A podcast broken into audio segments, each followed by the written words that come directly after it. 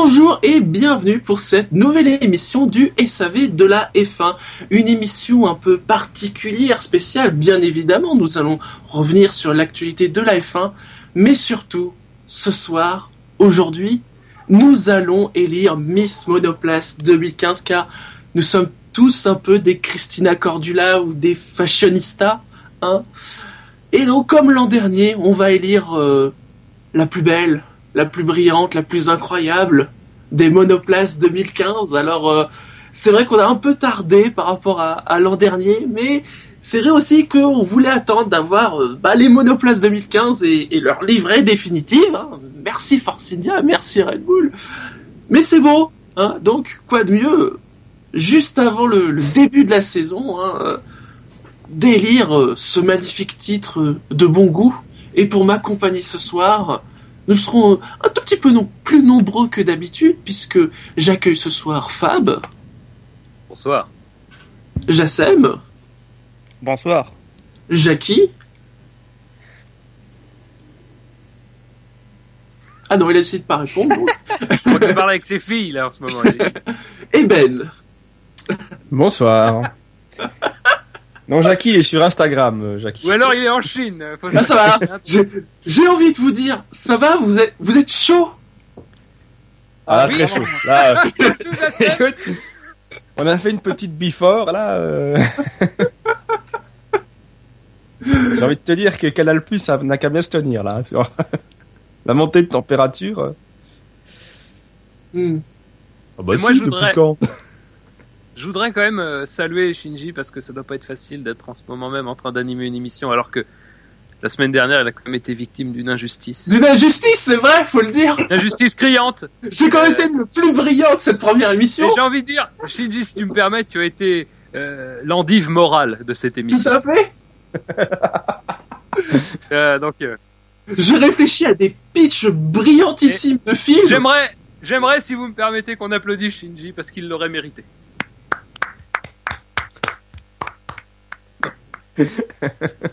Mais pas de spoil.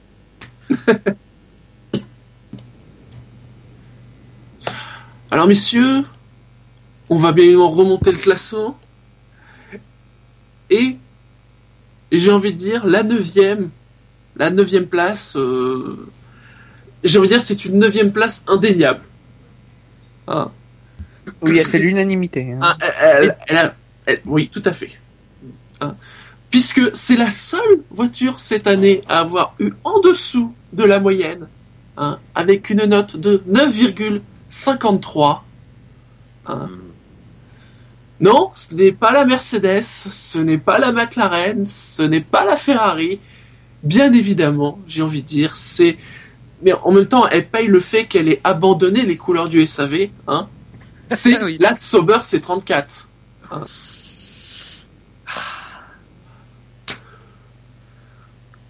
C'est dommage parce que les couleurs. Ils même rectifié un peu le tir. Ouais, enfin bon. Ouais. Est-ce qu'ils ont vraiment eu raison?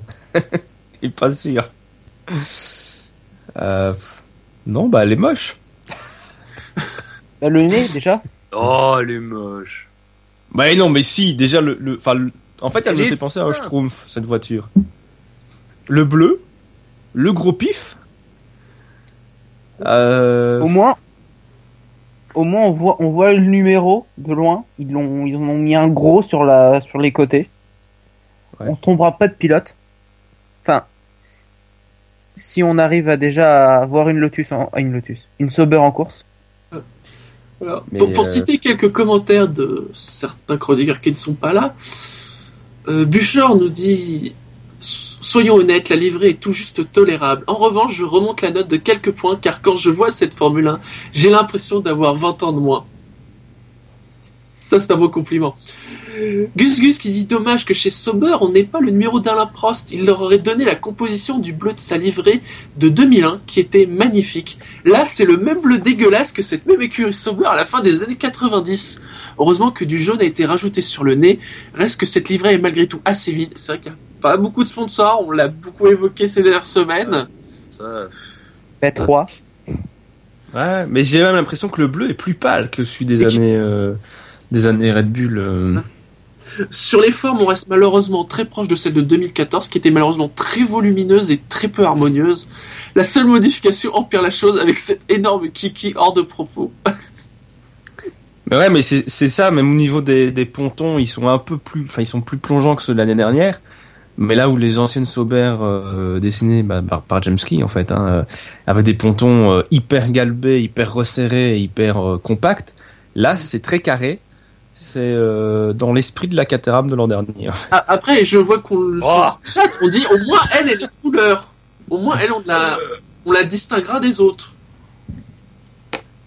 Bah, il suffira de regarder les dernières voitures, hein, mais. oh, mais pas sérieux, c'est rude, quoi. Ah, je, veux, je, veux, bien que la, livrée soit pas exceptionnellement belle, mais elle est simple, quoi. Elle est pas. Franchement, elle est pas moche, quoi. Moi, l'année dernière, je trouvais qu'elle était vraiment moche la livrée parce que il y avait quelque chose, quoi. C'était sombre, et puis les couleurs. Eh, il y avait quand même les couleurs du SAV, hein, alors. Euh, non mais d'accord, mais, mais regarde, nous sommes dernier, critique pas les couleurs du SAV. L'an dernier, la Sauber avait eu la moyenne avec 10,94. Ouais, non mais voilà, enfin. Je veux bien que mais ouais, mais niveau de la voiture en elle-même, les couleurs, les couleurs sont jolies, mais c'est vrai que je passe. Ils auraient pu mieux faire sur leur demandant. Il y avait autre chose à faire quoi avec ces couleurs-là. Parce que la GP2 de euh, sponsorisé aussi par Banco do Brasil, qu'ils avaient montré justement pour montrer à quoi ressemblait un peu la Sauber, c'était pas mal. Mais euh, ouais non, c'est, Enfin, en même temps, ils peuvent pas non plus. Euh, le problème, c'est que s'ils chargent trop la livrée, on verra pas qu'ils ont besoin de sponsors. ben ouais, mais c'est ça aussi. Ils ont, enfin, c'est, effectivement criant qu'ils ont besoin de sponsors, mais euh, voilà, il faut, faut montrer où il pourrait en mettre, quoi, pour attirer un peu le, le, chaland. Mais euh, ouais, mais moi, c'est pas un critère pour moi parce que, ben, je sais pas.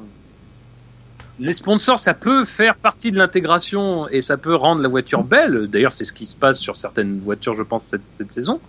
Mais euh, globalement, j'ai du mal à, juger la livrée parce qu'il manque des sponsors. Enfin, mais non, mais le problème c'est que c'est, enfin, elle fait vide quoi la livrée. Oui, non, mais je suis d'accord. Mais ils auraient, ils auraient le même nombre de sponsors, mais ils auraient essayé de cacher ce vide en mettant, euh, enfin, voilà, les couleurs en, en, absolu ensemble sont pas vilaines, mais il y a ce vide qui fait que. Et après, c'est vrai, vrai Gus, dirait... Gus, Gus, le souligne, au-delà même des couleurs, c'est vrai qu'au niveau des formes, euh, ouais, non, mais ça, on a connu mieux, quoi, quand même, même chez Sauber, franchement. Ouais, non, mais elle est très carrée hein, sur l'arrière. C'est vrai que niveau couleur, on dirait que ça a été fait en deux spi par, euh, par un stagiaire euh, sur Photoshop, quoi. C'est assez, assez terrible. Il y a, il, y a du blanc sur les ailerons. Je suis pas sûr qu'il y avait du blanc sur les présentations de base, mais sur la voiture, euh, en, en fin d'essai, il y avait du blanc. Peut-être aussi justement pour casser un peu tout ce bleu. Non. Alors après, c'est 9,53. Hein. On, on était descendu beaucoup plus bas l'an dernier. Enfin, ah oui, bah oui, on avait mis un à la Caterham déjà. Oui. Là, je peux vous dire que de toutes les notes que nous avons mis membres du, du SAV, la plus petite note, c'est 8. Et c'est gentil, c'est gentil, c'est vrai que c'est gentil. La Sauber, elle était, euh, je trouve qu'elle a des, des, pontons assez importants. Et euh, c'est ça qui, euh, qui fait que moi j'ai mis que 10. Euh, parce que je trouve que aérodynamiquement, elle a pas une. Euh, je pense qu'ils ont pris peu de risques au niveau euh, refroidissement avec le moteur Ferrari.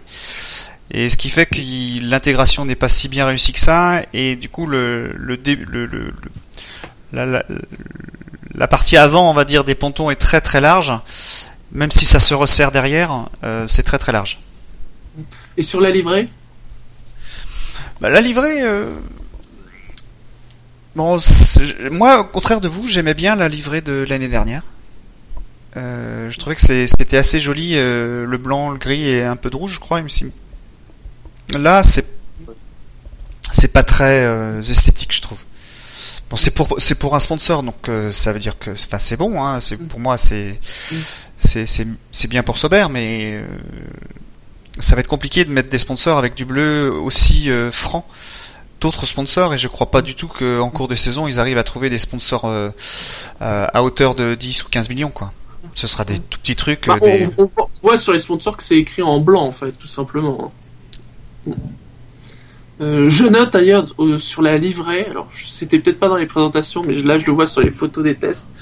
Ils ont mis le, numéro des pilotes donc euh, sur le côté du, du museau, hein, juste derrière l'axe des pneus, et c'est moche. C'est moche. Voilà, c'est. Il n'y a pas de typo, on dirait qu'ils ont pris, je sais pas. Oui, mais le numéro est, bien écrit grand. Ah, au moins on le voit bien. On le voit très très bien. Ah. Je pinaille, d'accord, je pinaille, hein, mais. ah ça c'est pour faire plaisir à la femme, hein, ça c'est. on veut voir les numéros là. Euh. Je vois bien. Ah, ceci dit, euh, Williams faisait pareil l'an dernier sur les pontons avec les numéros. Hein. Oui. Et les années d'avant aussi. Hein, euh. C'est vrai. C'était plus discret, mais euh... un peu particulière. Donc, euh, ah, en 2013 ou 2012, il y avait quand même un gros rond blanc sur le, le. Oui. C'était pas une discrétion. Euh. Le bleu était moins dégueulasse à l'époque. Alors, à noter que sur le sondage, hein, puisqu'on vous a invité vous-même à, voter pour savoir quelle était pour vous celle qui méritait le plus euh, le titre, euh, la Sauber est arrivée sixième avec 6 votes et 6%. vous ne l'avez pas mis dernière, euh, mais elle est plutôt en bas de classement quand même. Quelque chose à, rajouter sur la Sauber, euh, ses couleurs, son aéro Je dois dire qu'au niveau des notes, ça s'est étalé entre 8 et 12, hein, avec beaucoup de 8 et 9. Messieurs, nous allons passer à la huitième place. Ah. Et là. Ouais, passons la huitième place. Quelle chute Alors là. Quelle chute Là, c'est le, scandale. Fab, il est pas content. Il va. Ah non Il est pas content. Pas content. Ils sont huitièmes, avec une moyenne de 13,33. Notez bien les dixièmes, c'est important. Elle est toujours important. Miss Monoplace en 2014. Elle ne sera pas Miss Monoplace en 2015 c'est la Red Bull RB11. Et avant de vous laisser parler, je vais faire une citation. Ce n'est pas le moment des citations, mais je vais faire une citation. Ah bah tout paravolo ici. C'est Christian Horner. Non hein. mais ça je suis pas d'accord. Ça je suis pas d'accord. Parce qu'on on ne note pas une envie, on note une voiture. Christian Horner qui cite, qu'on lui pose la question sur comment va être la Red Bull, et dit ils ne seront pas déçus car la livrée définitive sera encore plus forte que ah Sous-entendu la, la tenue camouflage. Hein. Ah, c'est le mot qui est très fort sur. Euh, c'est bien de faire les choses un peu différemment. Cela a été extrêmement bien reçu. Et en effet, ils ont fait les choses différemment avec un peu. deux touches violet. Hein, et c'est vrai que ce violet sur les pontons qui a l'an dernier faisait une espèce de dégradé avec le bleu. Désormais, c'est net. Et puis il y a aussi le Red Bull sur le côté. Non, non, mais, mais ça c'est cool, ça par contre. Ça c'est bien. C'est le truc qu'ils ont. côté rock'n'roll. C'est le truc bizarre, mais. C'est le truc qu'ils ont gardé de la. non mais. C'est moi j'ai vu les notes très sincèrement. Euh, j'ai failli faire un arrêt cardiaque. Je suis là ce soir parce que parce que voilà parce que j'ai un cœur de sportif. Mais euh, mais euh, mais non mais voilà. Sur un 10 comme d'habitude, on sent le gros travail côté aéro. Malheureusement, ça n'a laissé ça n'a laissé que 5 minutes pour bosser sur la livrée. Gus Gus 11 la RB11, ça tombe bien, montre bien qu'il faut un peu pour qu'il faut peu pour gâcher une bonne livrée. Le violet ne me dérangeait pas spécialement, mais maintenant, la séparation est clairement visible et on voit clairement les quatre couleurs. D'où le terrible syndrome ING. Oui, il faut pas qu'il y ait trop de couleurs sur les fins. Et le côté mais si Et le côté affiche publicitaire est renforcé par la disparition des quelques lignes colorisées, remplacées par un logo Red Bull surdimensionné dont personne n'a compris pourquoi il est en biais. C'est pour faire cool. Non mais J'étais pas vraiment fan de la livrée camouflage, mais finalement les couleurs définitives ne sont pas vraiment meilleures. Pour couronner le tout, les formes de la voiture sont beaucoup moins pures et douces que d'habitude. Les lignes sont beaucoup plus brisées, très déçues. Alors là, pour les histoires de couleurs, je suis pas du tout d'accord parce qu'il y avait une voiture de, mon époque, des années, euh, je sais plus quelle année d'ailleurs, la Benetton de où il y avait Nanini qui, qui courait dedans, euh, qui était sponsorisé par euh, Benetton, forcément. Euh, qui était qui était magnifique. Hein. Il, y avait, du vert, du rouge, du jaune, du bleu, de, enfin il y avait toutes les couleurs du, ouais, il y avait vraiment toutes les couleurs. Elle était vraiment très jolie. Donc c'est pas une histoire de, je pense pas que la, je pense que la, la Red Bull elle est, elle est, jolie au niveau, les, les, couleurs vont bien ensemble, on va dire. Mais je moi j'ai mis 16 et comme Fab, je suis un peu surpris alors que nous ayons mis tous dans l'ensemble euh, nous, SAV, des mauvaises notes, bon voilà, c'est très bien. Euh, mais euh, on voit que sur le euh, sur le sondage, c'est aussi le cas, quoi. Donc je suis très très surpris. Là, je, sur le chat, il y en a qui sont étonnés, mais sur le sondage, la Red Bull arrive septième avec 5% et 5 votes derrière la Sauber. là, j'avoue que je suis surpris. Je vais être un peu. Je pense que c'est une voiture qui, met, qui malheureusement paye le syndrome image de synthèse. Parce que les images de synthèse ont quand même une fâcheuse tendance à ne pas être représentatives du tout de la manière dont les couleurs apparaissent euh, à la lumière du jour. Et ça le fait d'ailleurs pour d'autres voitures et pour des robes aussi. inverse un petit peu la proportion. Mais sur les images de synthèse, effectivement, si ça avait été que les images de synthèse, j'aurais pas mis 17 à la Red Bull. Mais les images en course, en, lors du lors du la petite du petit essai vidéo, c'est juste magnifique. Le, le, le, violet est pas si criard et se marie très bien avec le bleu qui est foncé, lui. Donc, euh, euh, moi j'ai du mal à entendre cet argument parce que je pense que c'est l'argument image de synthèse, c'est pas l'argument image en piste. Image en piste, je suis désolé, pour moi elle est encore plus belle quasiment que l'année dernière. Ou en tout cas autant. je comprends. Après, après je pense que je pense que elle est, elle est, comme je disais au début, elle est, elle est notée aussi sévèrement aussi parce que il y a eu cette livrée euh, camouflage, parce que les gens attendaient quelque chose. Ils attendaient peut-être d'ailleurs une livrée avec les couleurs de Red Bull, mais en gardant l'idée du, Il y avait des images euh, qui étaient sorties en effet avec le, la, livrée camouflage avec ces couleurs-là, et ça rendait magnifique. ouais, non mais c'est ça. Quand ils ont ajouté le, mauve la première année, euh, il y avait cet effet dégradé. Tout le monde avait déjà gueulé. Mais il y avait cet effet dégradé et c'est vrai que de visu, c'était pas moche. Moi, je me souviens que j'avais été à l'époque, j'avais été à Barcelone et j'avais défendu. C'était surprenant. La, la, la, la mais parce au que final, ça passait de vrai, euh, avec le soleil et tout, c'était pas, c'était pas vilain. Euh, ici, effectivement, ce qu'on a principalement vu, c'est des images de, de synthèse. Donc peut-être que c'est moins dégueulasse en vrai. Mais euh, voilà, c'est, il y a clairement plus le dégradé et la séparation est beaucoup plus nette. Du coup. Euh... Ben moi j'ai un autre problème. Enfin, les couleurs, bon, c'est à peu près les mêmes depuis 2-3 ans. Oui. Moi j'aurais. Enfin, c'était avec d'autres monoplaces aussi, j'en parlerai, mais c'est le nez.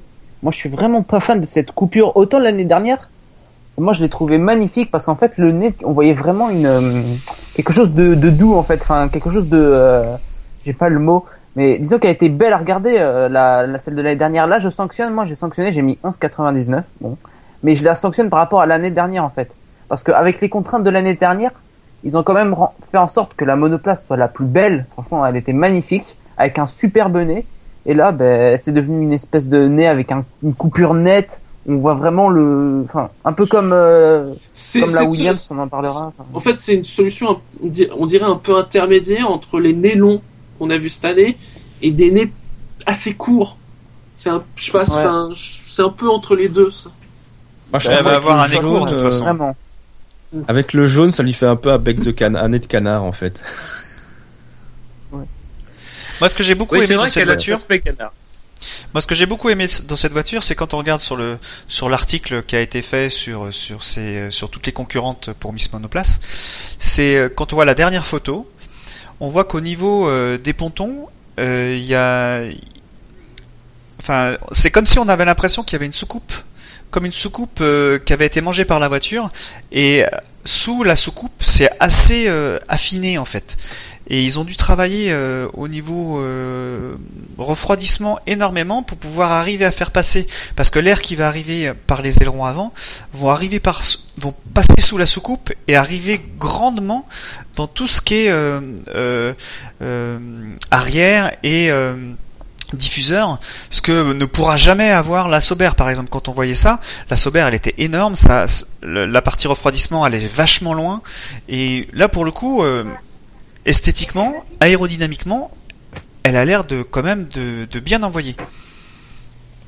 Donc moi j'ai moi j'ai pas noté par rapport à, à l'attente en fait qu'on espérait, hein, mais bon voilà, pas parce qu'on attendait quand même quelque chose d'extraordinaire, de, vraiment différent, une révolution, tout ça, mais bon voilà, c'est Red Bull quoi. Hein. Qu'est-ce qu'ils peuvent mettre d'autre? C'est difficile hein, de, de, de, changer complètement. Hein.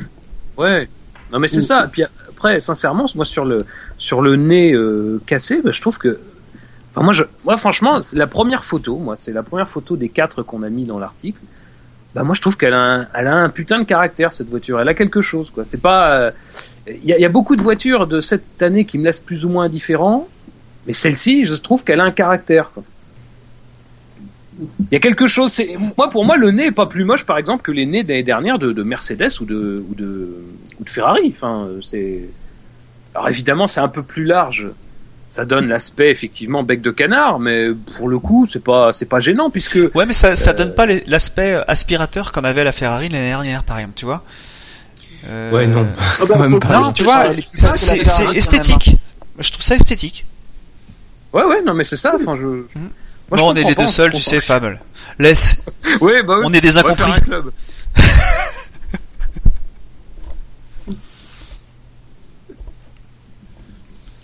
Il y a d'autres à rajouter sur la, la Red Bull RB11 eh, Au final, euh, livré une, une, monoplace qui a l'air super, euh, on va dire, euh, osée, quoi. Enfin, il n'y a pas de.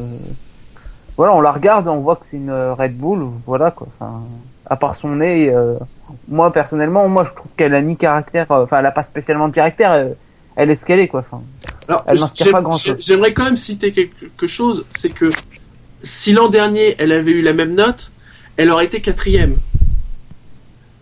C'est-à-dire, je, je, tiens quand même à montrer cette différence. C'est-à-dire que ça peut paraître très décevant qu'elle soit huitième, mais au final, euh, c'est aussi parce qu'il y a eu une amélioration des notes globales. On n'est pas non plus en train de dire que la Red Bull est une catastrophe. C'est une injustice quand même. oui, parce que ça veut dire que d'autres sont meilleurs qu'elle. C'est ça aussi. Hein, enfin, c'est ben oui, que que des une Force India par exemple. Je crois que c'est Force India qui, qui que j'ai très mal noté. Euh, est, mais est plus belle que que que la Red Bull. Enfin, il y a quelque chose qui, enfin, il y a ça va, il y a quelque chose qui ne va pas quand même. Ça dépend des gens. Oui, voilà, voilà. C'est pas le cas, mais euh, bon. Allez, passons dans ce cas-là à la septième place. Septième place avec une moyenne de 13,84. Je l'ai dit, les, dixièmes vont compter cette année. C'est une voiture euh, qui a fait couler beaucoup d'encre, beaucoup de gomme, peut-être euh, beaucoup d'électricité aussi. on, va peut-être en parler après. Hein. oui. Cette voiture, alors s'il y en avait une qu'on attendait, c'est bien celle-là. La MP Claude François. Très bon ça. C'est moche, c'est moche. C'est la McLaren MP4 30. Ouais. Qui est grise. ouais. Et Moi, je l'avais mis une très très mauvaise note au départ. Oui. J'avais euh, mis, t'avais mis 6. J'avais mis 6. Je l'ai remonté à 11. Parce que euh, le 6 ne valait que, une, là, pour le coup, vraiment que sur la livrée que moi je trouve euh, dégueulasse parce que il y a le manque de sponsors. Parce que c'est vrai qu'en 2005, c'est la même avec des sponsors et elle est juste superbe cette voiture. Enfin, cette livrée. Mais même au-delà de ça, elle m'impressionne pas plus que ça. Alors, elle est pas. Je vais Bon, le nez, enfin, voilà, il est. Il est long. Mais c'est surtout l'arrière, en fait. J'ai l'impression que McLaren, dans toute sa communication pourrie, n'a pas arrêté de parler de ses choix aérodynamiques, de mettre en avant son arrière super resserré. Euh, c'est vrai, par rapport à l'an dernier, c'est super resserré. Oui, vu du dessus, c'est hyper resserré, mais pas. Euh, il y en a d'autres qui ont un, euh, arrière aussi. Euh, ouais, mais n'oublie pas que c'est Honda là. Hein. C'est le premier, c'est la première fois que c'est le moteur Honda. Euh... Oui, mais, oui, mais bon, moi, ils me vendent, ils me vendent du rêve, euh, voilà. Et parce de profil, je trouve pas qu'elle fait si euh, finaude que ça. Donc, euh, Parce que moi, moi je l'ai noté. Euh, c'est ça le problème. Hein. Bouchard dit la livrée ne m'emballe pas et je reste mitigé sur l'aéro. Mais après, il y a, il y a aussi des commentaires qui soulignent que sous certains angles, elle est pas vilaine. C'est vrai que si, sur le site du SAV, la première des quatre photos, elle a de la gueule. C'est aussi pour ça que j'ai rehaussé ma note. Euh, Mais euh, dans l'ensemble, elle m'emballe pas. Euh, ce soit. Mais de face, il y a ce liseré rouge qui est trop massif pour moi, de, de face. Mais oui, mais justement, moi j'ai ah, l'impression que le problème c'est le liseré rouge. C'est-à-dire que le liseré rouge, pardon. S'ils avaient poursuivi un petit peu comme a fait Force India avec son liseré rouge, oui. s'ils avaient fait quelque chose de visible, peut-être qu'il y aurait eu quelque chose. Le problème c'est la différence entre l'avant et l'arrière sur cette voiture. Parce que l'avant est, est, plutôt joli. Il y a aussi le dessus, si dessous. Hein. Ouais, même si, même si on. Et l'intérieur aussi. est un peu long. Mais, mais, euh, mais le liseré rouge, lui, est beaucoup. Enfin, s'il avait été prolongé et, rendu visible sur l'arrière de la voiture, je pense que la séparation entre les deux couleurs chrome et noir aurait été plus nette et ça aurait fait moins un petit peu fouillis, quoi, sur l'arrière. L'arrière est très terne un peu hein, sur cette voiture. Ouais.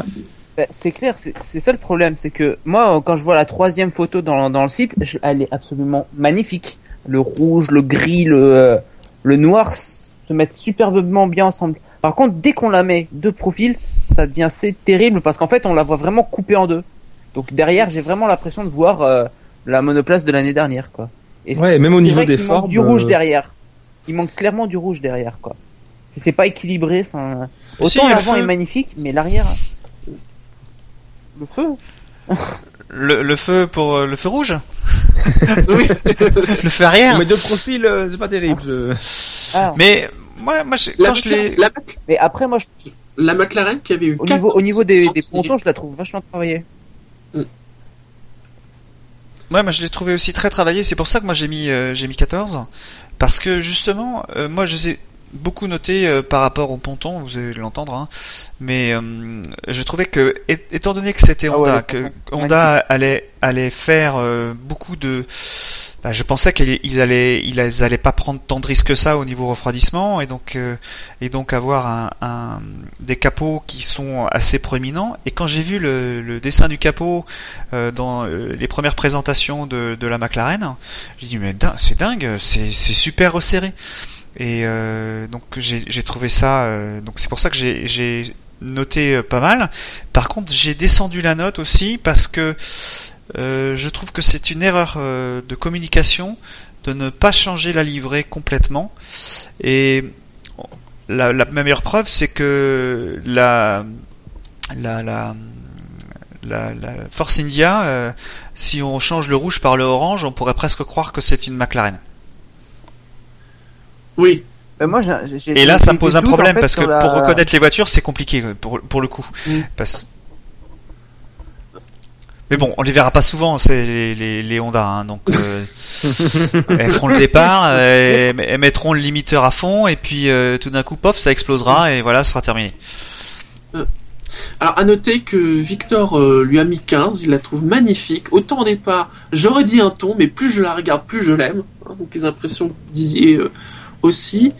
Et euh, Gus Gus, bien que très froide, j'aimais déjà cette livrée du temps de West et je l'aime d'autant plus que la ligne rouge-orange s'étend désormais sur toute la longueur de la voiture et sur les rétros. Pourquoi ne pas réutiliser cette couleur sur les côtés désespérément vides et notamment les pontons?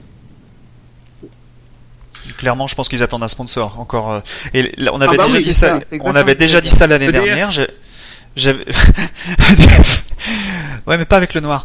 Euh, on avait déjà dit ça l'année dernière, qu'ils attendaient un sponsor. Moi, j'avais déjà dit l'année dernière que McLaren ne peut pas se permettre d'avoir euh, une année sans sponsor. Vous aviez dit non, non, non, c'est bon, ils ont, ils ont le cash. Là, il va y avoir une deuxième année. Et même si Honda amène, beaucoup d'argent, ils emmènent pas autant qu'ils en auraient besoin. Et je suis persuadé que cette euh, équipe va avoir beaucoup de problèmes de développement parce qu'il leur manque de l'argent. Alors à noter que dans le sondage, vous l'avez mis deuxième avec 18% des votes, la McLaren. Non mais je démissionne, moi les gens c'est pas. Ils aiment peut-être les piles électriques.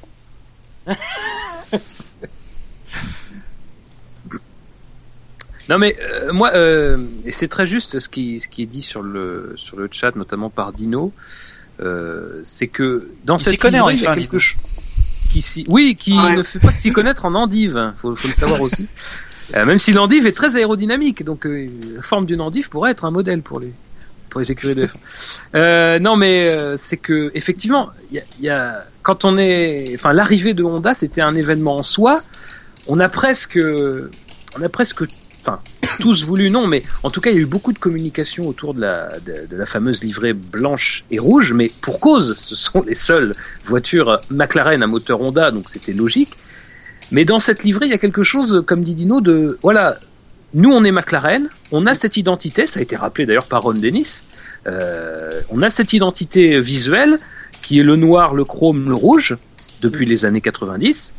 C'est comme ça. Le noir et rouge, final... de l'entreprise. Hein. Ouais, c'est ça. Et puis finalement, euh, c'est pas c'est pas l'arrivée de Honda, toute toute toute euh, marque prestigieuse que c'est, qui va changer quelque chose à ce que l'on est profondément. Euh, donc après, euh, moi la livrée, je n'étais pas particulièrement déçu quand je l'ai découverte. J'étais plutôt déçu, comme dit Gus Gus, de l'arrangement et du fait que c'est pas d'ailleurs la seule monoplace à qui on peut faire ce reproche, mais que le rouge euh, est quand même absent du reste de la livrée. Mais après, pour le reste, c'est ça, c'est plus ce qu'ils ont. C'est pas tellement les couleurs le problème, parce qu'effectivement, euh, l'époque de ces couleurs-là avec Mercedes, c'est globalement des très belles voitures. C'est euh, ce qu'ils ont fait avec ces couleurs. Il y a un truc qui manque quelque part. Oui, c'est ça.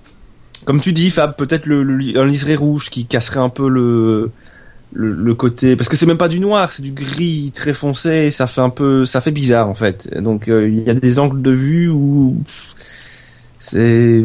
Est-ce qu'elle est grise ou elle est bleue cette voiture On va voir. Ça. Et de toute façon, on en a déjà parlé, mais le, rouge et le blanc n'a jamais été symbole de McLaren, quoi. Ça n'a jamais été la couleur de McLaren. Puis elle a déjà gagné des tas de choses euh, en noir et en noir. Et blanc et sans avoir le moteur McLaren, quoi. Elle a gagné des choses avec Porsche, avec Cosworth, etc. Donc. Euh, et même les du rouge et du blanc, c'est pas seulement. Euh, mais en fait, la réalité, c'est que McLaren euh, n'a pas vraiment de, de, couleur, en fait. Enfin, je crois, je pense pas qu'il y ait bah, vraiment une celles qui sont sur la voiture. couleur pour le moment, c'est l'identité. C'est les couleurs du logo. Oui. Euh, tu vois l'espèce de, virgule, euh, c'est les couleurs. Euh, c'est ça. Rouge et, et argent. Avec une petite pointe de blanc aussi, mais. Ouais. Ils ont pas de couleur, McLaren. tu, Après... tu, leur tu leur demandes, tu leur dis, il y a un gros sponsor, il est je vais dire, j'allais dire orange, mais euh, orange je devrais pas dire parce que ça fait un amalgame, mais il serait, euh, il serait euh, vert et et un truc qui va pas ensemble, vert et rouge, et il y aurait 50 millions à mettre sur la table, la voiture serait verte et rouge. Parce que. Je crois pas, franchement, je crois pas. Ah, non, ah. moi je suis comme Fab. Parce que je me souviens de l'époque où c'était les couleurs bah, avec les sponsors West, où il y avait des sponsors qui n'avaient pas les couleurs qui rentraient dans le dans le code couleur de l'époque. Ça fait beaucoup de couleurs, mais et donc leur logo globalement était noir ou blanc. Et Ron Dennis avait dit à l'époque, bah oui, c'est les sponsors qui s'adaptent à McLaren et pas l'inverse. Siemens, des choses comme ça. Voilà. Et puis, Jackie, toi tu lis ça à un problème de fond, mais encore une fois, euh, on a déjà eu ce débat euh, mille fois euh, l'année dernière et, et même voilà depuis depuis qu'on sait que McLaren euh, galère à trouver un sponsor principal, McLaren n'a pas de problème de fond. Enfin, s'il y a bien une écurie euh, parmi les deux écuries qui ont pas, de, enfin les quatre écuries maintenant qui n'ont pas de problème de fond, c'est bien eux. Il n'y a pas de souci de fond, quoi. Enfin, je veux dire, euh, tu, tu n'engages pas Alonso, tu ne fais pas venir Honda si tu as, si as des problèmes de fond. On parle pas de, de après, pas de, de après, l'investissement. Ah, surtout ah, qu'avec Alonso, ils vont être remboursés par l'assurance. McLaren est pas non McLaren n'est pas euh, McLaren n'est pas à la bois. Je veux dire, McLaren n'a pas besoin de sponsor. Ah non. Eh, sur non, on parle pas forcément de. Moi, j'y crois pas ça. On parle pas forcément. On parle pas forcément. Non, non, mais c'était pour. Mais disons que sur le long terme, c'est toujours compliqué quoi pour son sponsor en F1. Euh, même si t'as t'es McLaren et que t'as pas de soucis financiers, avoir des sponsors pour le long terme, c'est quand même plus important, plus intéressant. Ah non, mais on est bien d'accord. Mais après, McLaren, c'est une écurie historique une écurie qui n'a pas de problème d'argent, en tout cas pas actuellement, euh, ils n'ont pas besoin d'emmagasiner et d'être à la recherche de sponsors. Les sponsors, j'ai presque envie de dire, les sponsors, tant mieux s'ils en ont pas maintenant, et quand ils progresseront au fil des années dans le partenariat avec Honda, ils en auront. On voit bien Mercedes. Mercedes, c'est une pluie de sponsors, mais depuis qu'ils ont des résultats. Ils en avaient avant, je suis d'accord, parce que c'est Mercedes. Mais Bon, c'est une voilà, depuis ils en ont encore plus, ils accumulent, ils accumulent, mais c'est pas non plus la course quoi, je veux dire euh, et McLaren c'est encore moins la course parce que eux c'est une écurie historique, de toute façon, ils sont inscrits dans l'ADN de la F1, on parle toujours de Ferrari, mais c'est McLaren, c'est la même chez McLaren, c'est la même chose. Voilà, c'est pas comme Mercedes parce que Mercedes et Red Bull d'ailleurs, on a toujours cette impression que si vraiment ça se goupille mal euh, à un moment, euh, eux, ils sont pas liés à la F1. Ils peuvent très bien s'en aller de la F1. C'est pas un problème. Mais par contre, McLaren, Ferrari, ça reste quand même l'ADN de la F1. Et leur ADN, c'est la F1. Donc. Euh...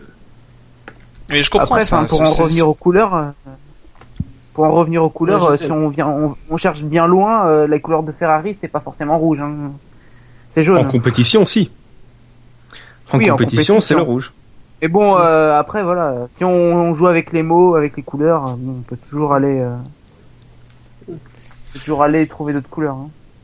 Allez, passons dans ce cas-là à la sixième place. Une belle progression puisque l'an dernier, ils étaient presque un des symboles de l'année dernière. Hein. C'était un peu Black Mamba cette voiture. Elle avait reçu un 944 cette année, ils reçoivent un 1397. C'est la Force India VGM 08. La Force India qu'on a enfin vue en vrai. Ouais. Vue du dessus, elle est très belle, hein. cette voiture. ah oui, elle est vachement belle. Justement, parce que du dessus, on voit ce liseré orange. Et vous remarquerez, vous remarquerez que entre la première présentation et la vraie voiture, ils ont rajouté un peu de vert. Ouais, ouais, dans le bas dans le bas. Parce que c'est vrai que le problème de, cette voiture, alors je suis d'accord, elle, est quand même plutôt jolie, ça c'est vrai, mais, mais elle perd malheureusement ce qui faisait sa spécificité. Voilà.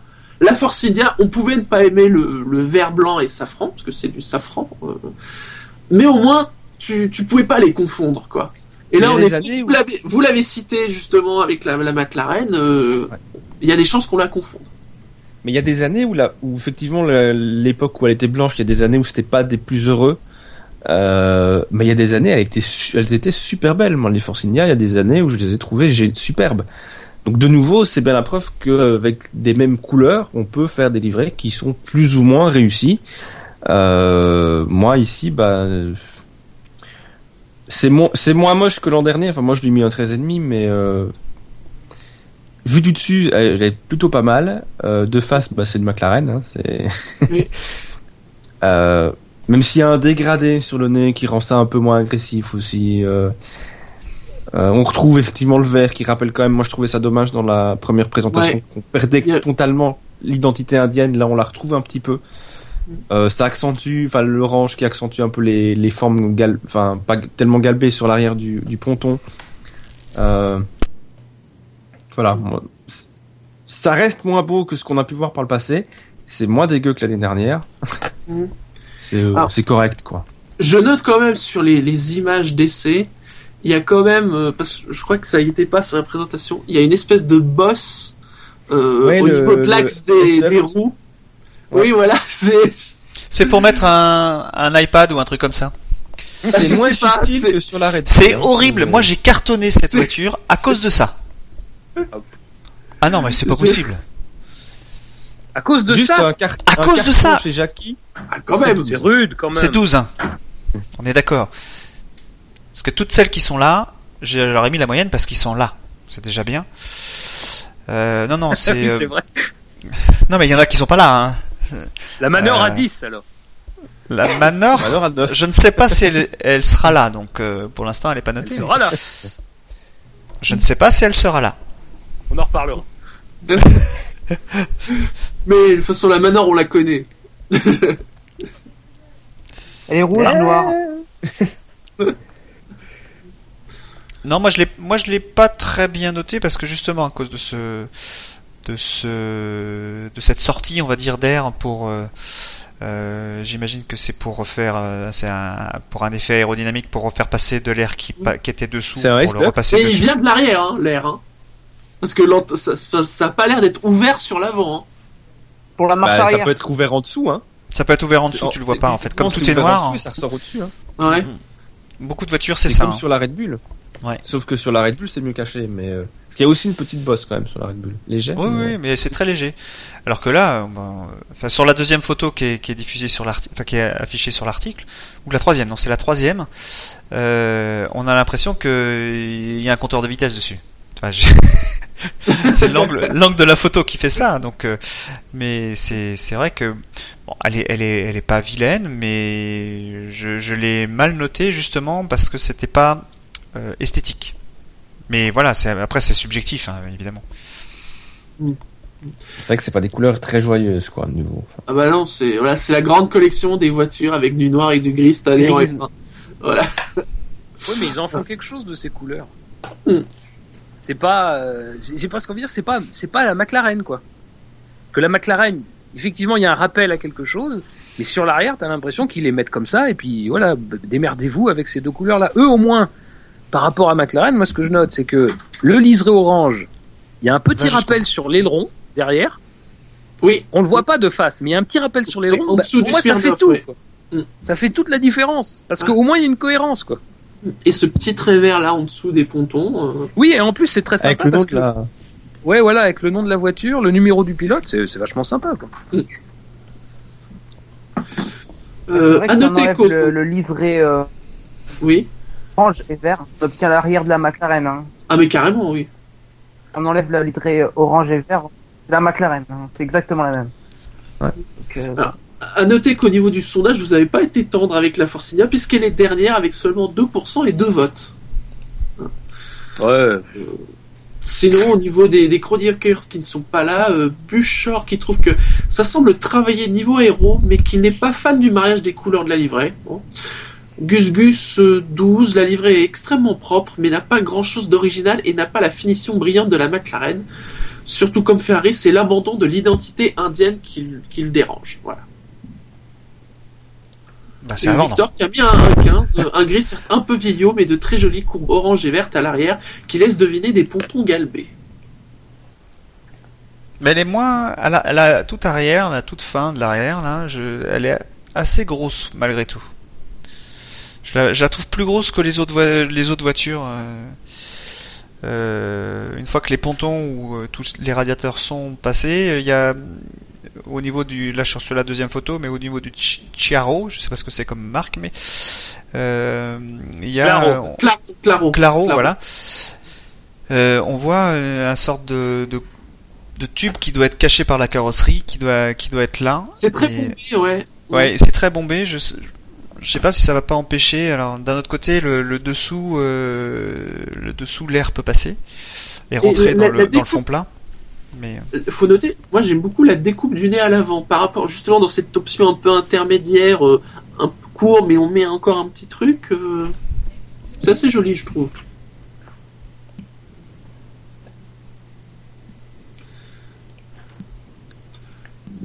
Rien à rajouter ouais, sur euh, la Force India?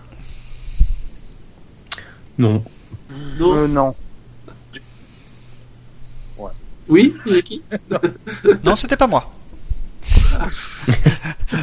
on m'entendait pas tout à l'heure, maintenant on m'entend, euh, on m'entend même quand je parle pas.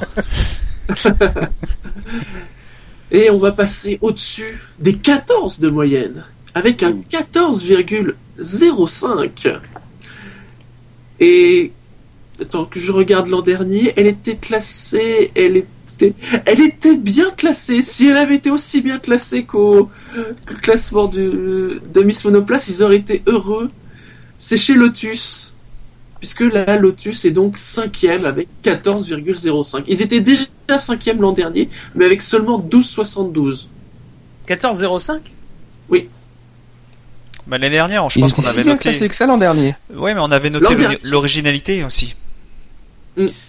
En... Cette ouais. solution avec données euh, paraissait euh, différente euh, pour le moins, et euh, ça changeait des euh, des, des longs euh, des longs nez fins euh, euh, qui étaient sur pratiquement toutes les voitures quoi. C'était original, mais quand c'est original, ça passe ou ça casse. Ça peut ne pas, pas marcher aérodynamiquement, et visiblement c'était pas assez stable. Mais là, là moi je j'ai pas mis beaucoup de notes, beaucoup de points parce que euh, je la trouvais pour le coup euh, très simple, on va dire. Ils sont, elle est un peu presque brute. On, en regardant l'avant, on aurait presque l'impression que c'est une GP2 quoi. Juste l'avant, je parle de la partie nez, et on aurait presque l'impression que c'est assez carré. Euh, comme elle est toute noire, on se rend pas bien compte des courbes de la voiture.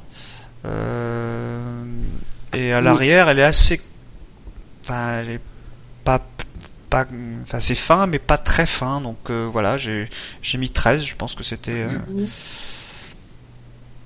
Mm. Encore une qui a pas beaucoup de sponsors non plus.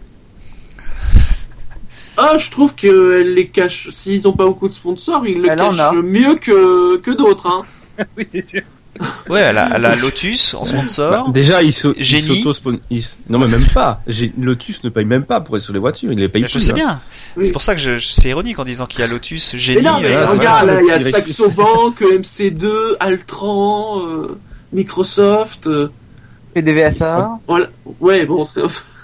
Ouais. mais EMC c'est euh, c'est un sponsor, je pense, de technique. Euh, tout, je travaille avec je travaille avec des BEMC au, boulot. C'est euh, c'est du stockage, euh, donc ils doivent ils doivent avoir du stockage chez chez eux et puis ils ont ils ont demandé à avoir une ristourne sur le matériel informatique et puis euh, ah, c'est sûrement bah, ça. Que ce hein. soit une ristourne ou que ce soit EMC qui leur donne du pognon, dans l'un dans l'autre, il y a. oui, oui, mais c'est pas. Voilà, chose. Bénéfice financier, donc voilà, ils sont pas sur la voiture juste pour remplir du vide, quoi. Mais génie est peut-être pour remplir du vide. Mais euh... Ils ont perdu des sponsors, ça par contre c'est vrai. Euh, alors Adrien il est déçu parce qu'il n'y a plus de rouge sur les pontons. Euh, moi c'est le contraire. Je, honnêtement je préfère sans le rouge. Ah moi aussi. Hein Clairement. Moi j'avoue que ah, là le rouge c'est bien, c'est sur les ailerons, sur les, les rétros. Euh... Sinon j'aime. Ah bah c'est toujours mieux que sur les pontons. Hein. Moi, en fait, ça a été une bataille cette voiture parce que au début, quand les essais ont commencé, j'ai été agréablement surpris parce que les, les images de synthèse m'avaient m'avaient fait douter. Et puis, en fait, au fil du temps, j'ai été gêné par deux choses. L'avant, qui est quand même euh, très spécial. C'est-à-dire que il est bah, il plonge. Euh, c'est ça, ça fait très cône. C'est une GP3. mine de rien, ça. Moi, j'aime bien. Honnêtement, j'aime bien. Non, mais en fait, le truc, voilà, c'est qu'il y a deux cas dans cette, euh, dans, dans, ce, dans, dans cette Miss Monoplace. Il y a euh, Mercedes et Lotus. Mais je trouve que Lotus a moins bien géré le cas, en fait. Ouais. Euh, je trouve que l'avant fait beaucoup plus massif et, et, ça me gêne beaucoup. Et la, le deuxième chose, c'est la livrée. C'est-à-dire qu'au départ, moi aussi, le, le fait qu'il y avait plus trop de rouge, ça me plaisait. Mais en fait, je me suis aperçu que finalement, les angles sur lesquels le rouge apparaissait pas, euh, enfin m'excitait beaucoup moins quoi concernant cette voiture. Donc euh, finalement euh, c'est comme là, en fait j'ai mis la même note que la McLaren parce que j'ai le même problème, c'est-à-dire qu'à un moment on perd le rouge et, donc ça fait dire que c'est la voiture deux plans sur quatre, c'est-à-dire deux plans sur quatre, elle est bien. Je sais pas. Ça. Ah moi je la trouve bien quel que soit l'angle. Mais elle, c'est typique la, la, monoplace. Quand tu la regardes en, version de synthèse, euh, personnellement, je la trouvais pas spécialement jolie. Ouais, mais avec le temps, euh, elle est vraiment, elle est vraiment pas mal en fait. Elle est plutôt jolie avec euh, en, en, conditions réelles. Et c'est vrai que le, le, nez faisait pour le coup ouais, très massif en, en 3D. Et en vrai, ça va quoi. Bah, c'est quand même Volvo qui l'a fait là presque. Hein. C'est coupé à la hache. Hein. J'espère que personne n'a de Volvo parmi euh, nos auditeurs ou parmi nous. Ils ont voulu faire la crosse de hockey Volvo. J'espère que Volvo euh, ne voulait pas nous donner d'argent, surtout. On est déjà grillé avec Peugeot Non, non, les négociations sont en cours. Oui. ah, j'ai pas lu la note de service. On aura une 205 de service. Euh. T'as pas encore reçu ta voiture de fonction, Jackie Non, je l'aime bien, moi, cette Lotus. Elle est pas. C'est vrai qu'effectivement le nez est plus massif que sur la, Mercedes, mais euh, entre ça et les la tarte euh, de McLaren et Ferrari, euh, que je trouve pas forcément immonde non plus, mais je préfère l'option Lotus entre les deux. Et maintenant, effectivement, peut-être qu'elle est sauvée aussi par ce noir qui cache des formes peut-être un peu moins gracieuses que, que certaines autres. Voilà, mais euh, moi globalement j'aime bien les couleurs en plus. Euh, très content qu'il n'y ait plus le rouge. Donc je, trouve qu'elle a de la gueule, moi, cette voiture. il y a quelque chose qui me gêne aussi. C'est au niveau sous le MC là, sur le sur le sur la partie ponton. Euh, sur toutes les voitures entre le EMC et le donc c'est sur la photo 1 pour ceux qui regardent euh, entre le EMC et le fond plat euh, ah, souvent il y, a, y, y, a, un resserrement en fait sur toutes les voitures ah il y a un resserrement qui est, qui est très prononcé sur cette voiture là le resserrement est pas très visible et pas très prononcé. Je pense qu'il y a plein de choses qui sont cachées dessous et qui ne peuvent pas, ils peuvent pas euh, resserrer complètement. Et ça doit être le pognon de Maldonado. Non, mais je pense que c'est, c'est, ça a été annoncé tardivement qu'ils allaient partir chez Mercedes, donc. Euh, euh, voilà, donc je pense qu'il y avait peut-être des intégrations qui n'étaient pas pas pas bien réalisé, ils auraient pu faire mieux. Il y aura peut-être à Barcelone une nouvelle, euh, une nouvelle évolution sur cette partie-là, mais en tout cas de là, euh, ça fait pas très. Euh, faut pas C'est resserré, donc je pense qu'il n'y a pas beaucoup d'air qui doit passer par là. Ah, il se rabaisse quand même fameusement, hein, le, la carrosserie à ce niveau-là. Euh, le C, le C est quand même entre, un peu, un peu sur une courbure. Le 2, c'est parce que la photo est prise en biais, sinon on le verrait pas. Et si on continue sur la la la l'arête en fait, euh, la descente, ça paraît quand même assez euh, Non mais je regarde sur la première photo. Si tu regardes sur la première photo. Euh, moi, il faut savoir, tu es la première ou la deuxième? Non, la première. Mais, même, enfin, oui, sur cet angle-là, ça a l'air un peu plus massif, mais si tu zappes sur la, deuxième, il y a quand même une descente importante et. Euh, ouais, mais tu ne vois pas de très côté. très fin sur l'arrière, quoi. Donc. Euh... Ah, l'arrière après. Non, je suis d'accord. Sur l'arrière, c'est resserré. Mais je parle juste au niveau du E de MC, quand on regarde la deuxième, à cet endroit-là, c'est très très large. Et ils ont je, si tu compares avec d'autres voitures, je crois que c'était la Red Bull, la Red Bull est très resserrée là, mais vraiment beaucoup resserrée. Il y a peut-être 10, 10 ou 15 cm d'écart. mais n'oublie pas que Red Bull, ils n'ont pas changé de moteur cette année, eux. Oui, oui, oui, c'est, c'est, une vraie raison, hein. C'est une vraie raison.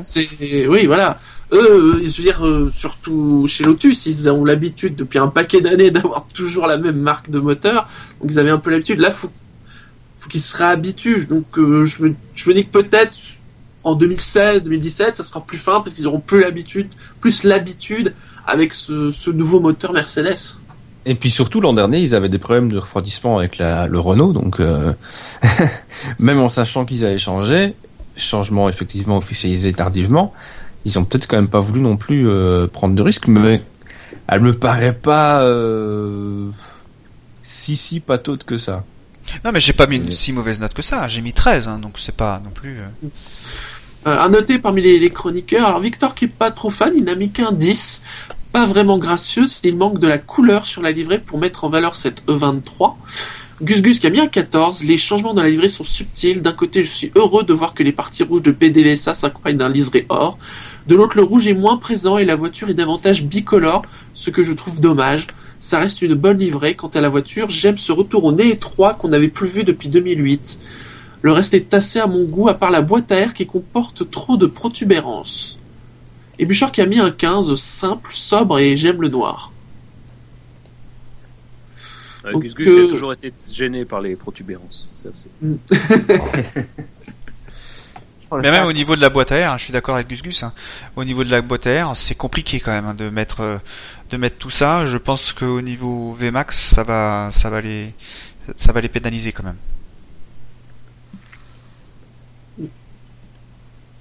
À noter qu'au niveau du sondage, vous avez bien placé la Lotus. vous l'avez mis troisième avec 17% des votes.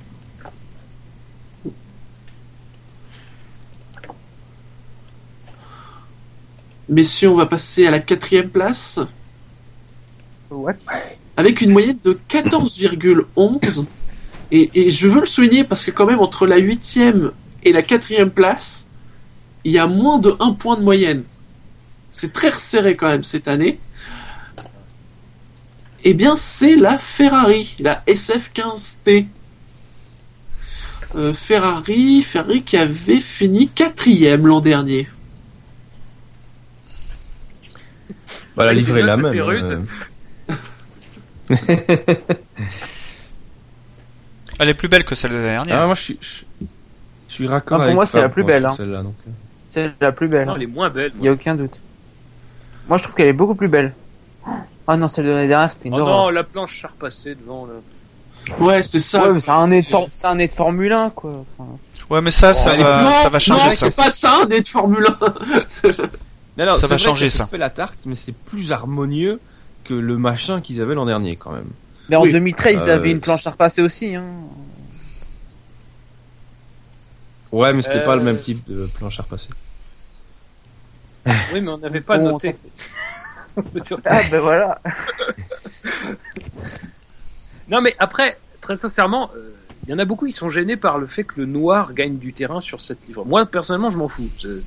Ça me dérange pas parce que elle reste quand même majoritairement rouge et, elle reste quand même globalement belle. Enfin, les Ferrari sont toujours belles en général. Reste que non non mais sur la, livrée, sur la livrée, je dis, reste que sorti de ça, on peut pas noter que sur la livrée. Et quand tu notes pas que sur la livrée, tu notes sur l'esthétique. Et il y a quand même un problème. Moi, la première photo, enfin la deuxième photo, pardon. Ah, pour moi, il y a quand même un problème. C'est trop long. C'est trop long et du coup, elle perd du charme. L'année dernière, effectivement, on pouvait ne pas aimer. Moi, j'avais beaucoup aimé le nez. Enfin, j'avais bien aimé le nez parce que je trouvais que c'était c'était plus harmonieux que ça laissait croire. Mais là, pour moi, c'est pas harmonieux du tout. Ça. C'est vrai que la deuxième photo, euh, ça fait vraiment long. Ouais. Mais je pense que les, les nez vont changer. Euh... Péninsule, quoi. Les, les nez vont changer euh, oui, très non, rapidement. Ferrari, quoi. Certains oui, d'autres on sait pas. En Red Bull, on oh, bah, sait Ferrari, c'est sûr. Ils ont pas réussi à la, à la faire. Euh... aérodynamiquement déjà. Les nez courts, c'est ce qui est le plus efficace. Hein, donc euh, voilà, ils vont, ils vont tous se mettre au nez bah, court, mais c'est euh, compliqué à, c'est compliqué à, à, à passer les crash tests. Mais Ferrari va y arriver à passer les crash tests. Hein. Je veux dire, ils ont suffisamment d'argent. Euh. Tu veux combien 20 euh, millions? Allez, tiens, 20 millions. je le fais mal, l'accent italien. Je le couperai, ça. Oui. Mais ouais, moi j'aime bien. La, je, la trouve, je, la trouve que, moi je trouve le nez est long, mais je trouve qu'il est bien équilibré parce que l'arrière, généralement, des F1, il est assez massif. Et par rapport au petit nez, je trouve que ça va pas vraiment ensemble. Ça fait un petit avant pour un gros arrière. Là, le nez est long et je trouve que la, la silhouette de la, de la Ferrari est beaucoup plus équilibrée en fait. Et c'est ça qui est vraiment bien avec ce nez long. Mais je suis assez d'accord avec toi, mais moi personnellement, la seule, la seule photo pour laquelle j'aurais mis 20 à la Ferrari, c'est la photo de haut. La photo de haut, moi je la trouve magnifique. Je pense que c'est la plus belle de toutes vue de haut. Mais le problème c'est que tu peux pas enlever les photos de face quoi. Non. Suivez la F1 uniquement avec des vues d'hélicoptère. Non mais c'est ça. Mode euh, GTA, tu sais. Mais non, mais bon. Bah avec l'appli Canal, vous pourrez choisir, non euh? Oui. Ah oui, alors d'ailleurs, alors est-ce que quelqu'un a une explication pourquoi le logo Alpha? Alors, mais me dites pas, c'est dans le groupe Fiat. Je le sais que c'est dans le groupe Fiat, mais bah, je crois que c'est ça. Hein, euh, ah ouais, tiens, j'avais pas vu. Pourquoi cette année spécifiquement euh, ils ont mais est-ce qu'ils vont pas euh, un peu scinder euh, Fiat Ferrari? Enfin ça restera le, le même groupe mais est-ce qu'ils vont pas un peu essayer de, de séparer au niveau de l'image il me semble qu'on avait évoqué un truc comme ça l'an dernier pour ceux qui n'ont pas fait gaffe hein, c'est à l'arrière juste devant les, les pneus arrière. Et là où habituellement souvent on a plutôt au contraire un, un logo Fiat Et là, cette année, euh, un logo Alpha. Alors j'ai regardé, je me suis dit, il y avait peut-être un, un anniversaire d'Alpha Romeo, ils voulaient marquer le coup, et non. Bah, comme ça, Alpha est de retour en FA. Hein, bah, ils ont, euh... je sais pas comment est marketé euh, Fiat, euh, enfin d'une manière générale, mais bon, la partie sportive, c'est difficile de dire de mettre Alpha quand il y a Ferrari, quoi. Enfin, je veux dire, Alpha n'est pas, euh, je sais pas, je, je vois pas Alpha euh, en compétition. Enfin, c'est, ils ont pas une énorme histoire en compétition. Euh, Alors sur le chat, il y, a, par exemple Totor qui dit c'est pas l'implantation d'Alpha aux États-Unis ou un truc du genre, ou JH Fiamma qui dit Ferrari a commencé avec Alpha. Alors c'est vrai, mais enfin. C'est vrai, mais c'est, ça, c'est pas duré longtemps. Oui, puis enfin, c'est pas un anniversaire particulier cette année, quoi. Et puis non, mais c'est juste qu'ils veulent mettre en avant, je crois, Alpha, quoi. C'est juste ça. Parce que dans le groupe, au niveau sportif, il y a plus Lancia que, que Alpha, quoi. Hein. J'avais lu quelque chose, mais parce que moi aussi ça m'avait interpellé, mais je, euh, il me semble que c'est un problème de vente et que voilà ils veulent mettre en, en ah. Alpha euh, au niveau de, pour un peu booster les ventes, je crois. Je, je, quand même au niveau de sa gamme. une image plus sportive, surtout avec certains derniers modèles un peu spéciaux. Oui, qui ont, plus que de la gueule que Fiat. Oui, c'est sûr. Bah, Fiat, je lisais ça l'autre jour, ils n'ont plus de voitures plus gros que que quoi que la Punto? Non. Eh ben si.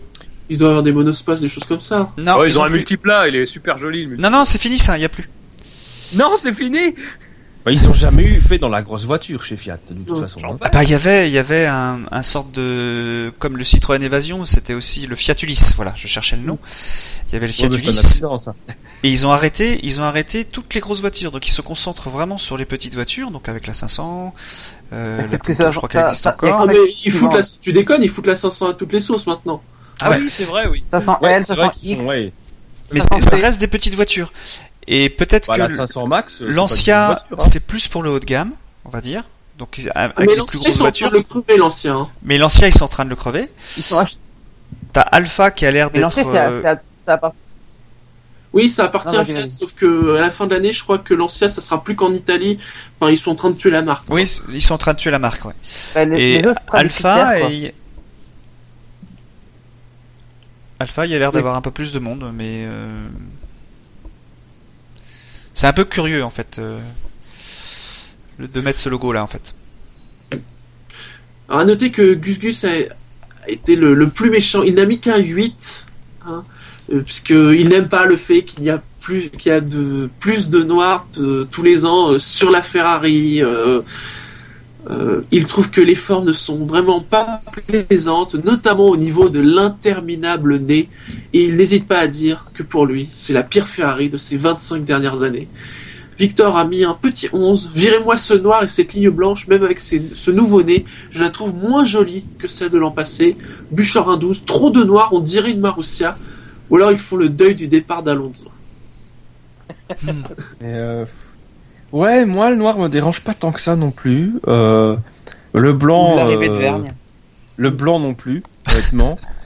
non mais parce que à l'arrière, à l'arrière, en bas il me gêne pas trop. C'est à l'arrière. Ouais. À l'arrière un peu, et puis même sous le nez quand même. Voilà.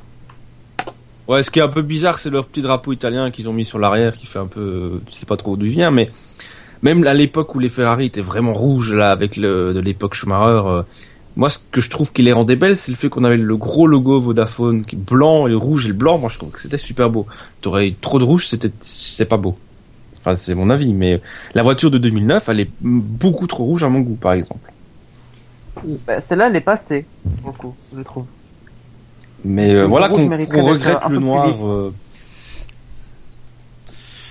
Bon, il est pas moi, j'ai mis la massif que ça, le noir non plus. J'ai mis ma meilleure note, mais il y en a plusieurs qui ont eu ma meilleure note. En fait. le noir, c'est euh, juste pour des contraintes.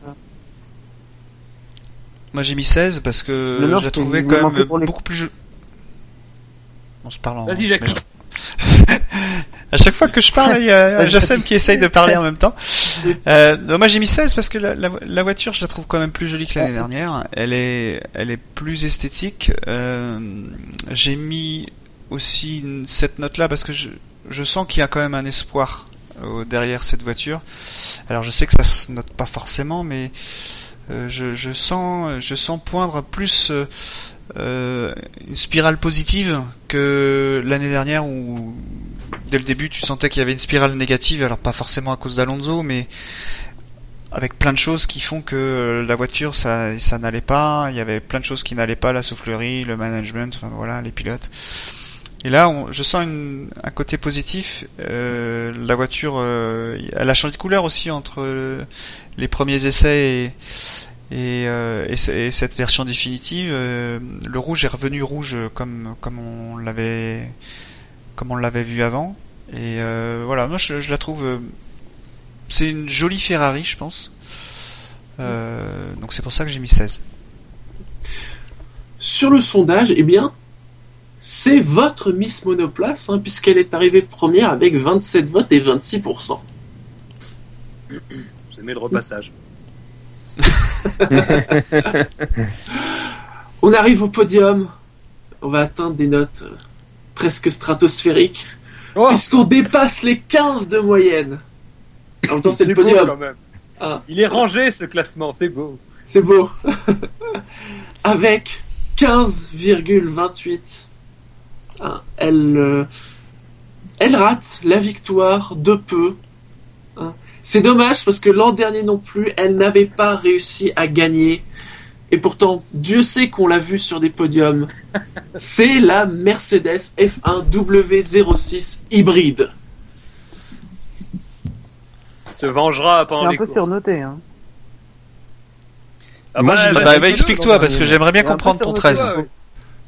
Non, son 12,98, s'il te plaît. C'est assez simple. Oui, euh, nuance. Ça change tout.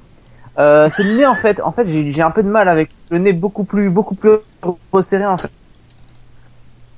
par l'année dernière. Et moi, je trouve que, en fait, je trouve que la silhouette, elle est en soi déséquilibrée. Je trouve que le nez court, ça va vraiment pas avec le reste. C'est, je sais pas, j'ai un souci avec le nez. Euh. Je préférais vraiment celle de l'année dernière. J'avais mis une bonne note. Et bon, euh, bah, puis ben le noir en dégradé sur les sur les côtés, je trouve ça pas très beau. Je me disais exactement pareil sur le nez et j'ai revu euh, des photos de celle de l'année dernière et je trouve qu'il est trapu le nez de l'an dernier. Oui. Et finalement ce nez un peu plus fin avec un finalement un arrondi là où la, la, Lotus t'as l'impression que le nez est un peu creusé mm. la, la McLaren enfin la Mercedes pardon il est plus bombé donc il fait une courbe inverse et ça lui va pas si mal. Ouais. Euh, après, ils nous ont fait le coup comme l'an dernier avec sur le au niveau du dessus, avec un dégradé moins dégueulasse à partir de Barcelone 1. Il y a des angles où cette voiture est superbe et d'autres où elle est un peu moins belle. Moi, j'ai mis exactement la même note que l'an passé. C'est parce que globalement, c'est la même voiture, la même livrée. Il n'y a pas de gros. Donc. Euh... Alors moi j'ai mis 16 euh, aussi euh, j'ai pas voulu départager en fait euh, les voitures que je préférais. Donc euh, j'ai mis 16. effectivement, le nez est, fin, on va dire là où il y a le, signe à l'étoile. mais alors, il y a beaucoup d'air qui va passer là. Hein. Enfin, et tu sens bien que tout est, tout l'air est dirigé pour aller vers les, les, les, les pontons. Il y a des déflecteurs avant. enfin, tout, tout, tout est vraiment euh, bien bien positionné. Euh, je pense que c'est une voiture qui va en dehors du moteur qui a encore pris des chevaux, mais c'est une voiture qui a pas l'air d'être euh, euh mal née. Mm. Elle a fait des sacrés temps hein, quand même. et pour une voiture qui était déséquilibrée, hein, parce que c'est ce que c'est ce qu'on dit les pilotes. Donc quand elle va être équilibrée, ça va être ça va être un avion, on va plus les voir quoi. Ça va faire comme moment au troisième tour, ils vont dépasser les autres. Et puis, euh, et puis euh, donc voilà, moi j'ai mis 16 parce que et j'ai mis 16 aussi. Alors, j'aurais peut-être pas mis 16, mais j'ai vu alors j'ai vu une photo où on montrait un détail de de l'entrée d'air euh, au niveau des écopes de frein où il y a une grille pour éviter que l'air, enfin que les, les boules de gomme entrent dans, euh, dans les copes de frein et fasse chauffer, euh, euh, comme c'est arrivé chez, je crois que c'était il y a deux ans, c'était comment Raikkonen qui avait eu un disque qui avait explosé à cause de ça. et donc ce, ce, niveau de détail, je, je trouve que c'est ça méritait un point de plus. Donc voilà. Il faut bien qu'ils trouvent des trucs sur lesquels bossaient aussi les mecs. Ouais, mais euh, moi, j'ai trouvé ça super malin parce que effectivement, ça n'empêche pas l'air de passer et euh, ils cherchent des petites choses. C'est c'est c'est une voiture avec du détail en fait. Et c'est pour ça que je le euh, je l'ai je l'ai bien noté. Et puis le travail sur les ronds avant, hein. sur le travail sur l'aileron avant, c'est hallucinant. Le vortex qui est fait euh, à, l'extérieur de l'aileron avant, c'est vraiment beau. Hein. C'est vraiment esthétique. Hein. Moi, je la trouve pas impressionnante, mais elle est d'une fluidité cette voiture. Ouais. Elle est harmonieuse. Ouais, euh, c'est ça. Mm. Et puis l'arrière, enfin je veux dire l'arrière quand on la regarde sur la dernière photo, la photo 4 là, euh, il y a le passage pour les radiateurs, mais puis après ça se resserre tout de suite quoi. Ça va, enfin je veux dire ça va aspirer euh, sous, le, sous, le, sous le diffuseur, ça va être impressionnant. Bah, malheureusement, euh, c'est une des seules voitures euh, où on a, enfin, j'ai pas trouvé de photo vue de haut. Euh, comparé aux autres, bah, il y a la Red Bull aussi, mais bon, c'est un peu plus particulier. il n'y a pas vraiment de photo vue de, du, de dessus et, où on voyait tout. Donc il y a cette photo là qui est pas forcément très satisfaisante. Ouais, mais personnellement, bien c'est creusé quand même. Hein. Oui, non, non, mais ah bah ça, ça oui, on voit bien qu'il n'y a pas grand chose derrière qui gêne. Mais euh, par rapport à ce que disait Gus Gus tout à l'heure sur la Lotus, c'est-à-dire que ça lui rappelait les, monoplaces de la fin des années 2000. Ben moi j'ai exactement ce même. Moi je lui ai mis 17, c'est-à-dire la même note que l'année dernière, mais c'est pas du tout pour la même raison. C'est-à-dire que l'année dernière, je trouvais que c'était, elle était vraiment belle, ça donnait vraiment bien. Euh, là, moi, il y a un côté rétro, c'est-à-dire que la photo de face, ben moi j'ai l'impression de revenir quelques années en arrière et de dire ah voilà, ça c'était joli, ça c'est joli. Je veux dire, moi ça me dérange pas. J'ai pas de, de, de, je dis pas c'était mieux avant, mais quand tu vois ça, tu te dis ça te rappelle des souvenirs, il y a quelque chose. Et comme dit, comme dit Ben, enfin, cette voiture est d'une fluidité. C'est-à-dire que moi, je vois pas de déséquilibre. Enfin, après, il y a toujours ce problème de, de, de du nez qui tombe un petit peu. Euh, mm. mais, mais finalement, c'est on est beaucoup sur toutes les voitures un petit peu gênés par les pneus aussi parce que les pneus malheureusement ils cachent euh, une partie de, la courbure des, des, des museaux avant. Mais sur, ouais, faudrait enlever les pneus. Mm. Faudrait enlever les pneus sur une F1. Les pneus gênent sur les F1. et, ça de, et ça date pas de Pirelli, ça date d'avant. Oui. Euh, non mais ce que je veux dire c'est que cette voiture est, enfin c'est vrai quoi elle, elle, est belle, elle est, elle est harmonieuse. C'est bien souligné en plus par ses couleurs. Euh, on avait parlé du fait que peut-être elle allait passer au chromé. Finalement, qui garde ce gris très transparent, presque parfois, parfois blanc, euh, c'est très bien. Avec euh, les couleurs Petronas, pareil, qui sont en, dégradé souvent, c'est parfait. C'est très très. Ah ouais, parce que moi, le gris mais chromé de McLaren, j'ai toujours trouvé ça plutôt dégueulasse. Hein. Enfin, j'étais pas fan du tout. Donc je suis content que Mercedes l'ait pas récupéré. euh, voilà, c'est. Ouais, j'ai la revois de profil. Euh. Le problème du chromé, c'est que tu es dépendant de, de, de, la lumière. simplement de la lumière, quoi. Et, forcément, c'est pas forcément toujours beau, quoi.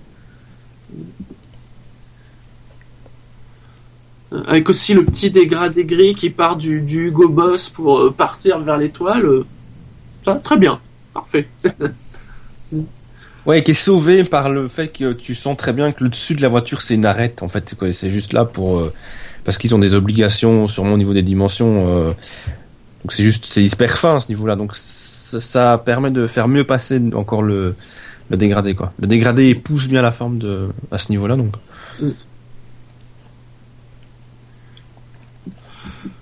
Euh, juste peut-être l'aileron, les pas les l'aileron avant. Pourquoi avoir mis les les côtés noirs. Euh, voilà.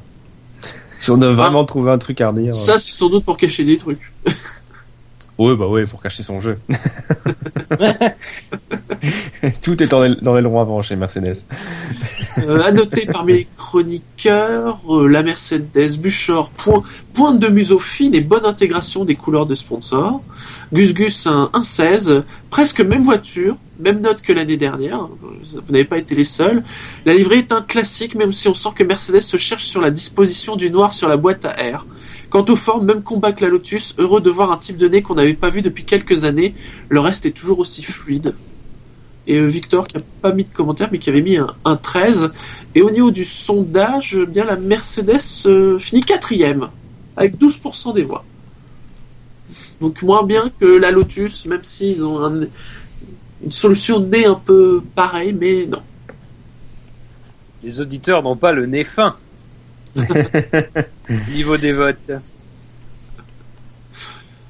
On va passer à la première Dauphine. Ah. Une surprise. Et, j'ai envie de dire, ça tombe bien, c'est une voiture euh, motorisée par Renault. si tu as compris cette blague, c'est que tu as plus de 50 ans. Avec compris, on l'a compris. De 15,4 et ça ne s'est pas joué à grand chose, vous allez voir. C'est la Toro Rosso STR10 qui avait déjà l'an dernier été euh, assez bien. Ah, je pensais qu'elle était mieux notée que ça. Elle avait fini sixième avec 11 et demi, euh, donc beaucoup mieux notée cette année. mais qui a mal noté cette voiture? Cette année? Ah ben oui. Buchor, mais c'est un scandale. Buchor, comme pour sa sœur aînée, il va falloir sérieusement mieux travailler sur la livrée. Il de notre gueule Non mais attends, moi je vais commencer parce que j'ai mis une bonne note, mais j'ai pas mis. Enfin, je suis plutôt dans la moyenne basse. Donc, euh, moi, pourquoi, pourquoi? La voiture, non mais la livrée est très belle, sans doute une des plus belles. Mais mon problème avec les Toro Rosso, c'est toujours le même, c'est-à-dire que la livrée est magnifique, mais en piste, parce qu'elle est trop sombre, et eh ben ça rend pas aussi bien que ça pourrait rendre. Sur les quatre photos qu'on a mis dans l'article des concurrentes, la photo qui, encore une fois, me fait le plus plaisir, c'est la dernière, c'est-à-dire la photo vue de haut. Sur celle-ci, c'est quand même difficile de dire qu'il y a beaucoup plus beau. Mais quand tu regardes bien toutes les photos, bah, tu as toujours ce même problème des Toro Rosso, c'est-à-dire que c'est trop sombre. C'est trop sombre et la livrée ne ressort pas comme elle devrait. Après, sur la voiture en elle-même, elle est elle aussi très fluide. Euh, comme euh, on, va sans doute le souligner, les pontons sont très travaillés, c'est du très beau travail. C'est souvent ce qu'on aime beaucoup chez la Toro Rosso. Mais c'est ça, non mais la Toro Rosso, elle a toujours les mêmes qualités, mais pour moi, elle a toujours le même défaut, c'est-à-dire que la livrée ne ressort pas assez, quoi.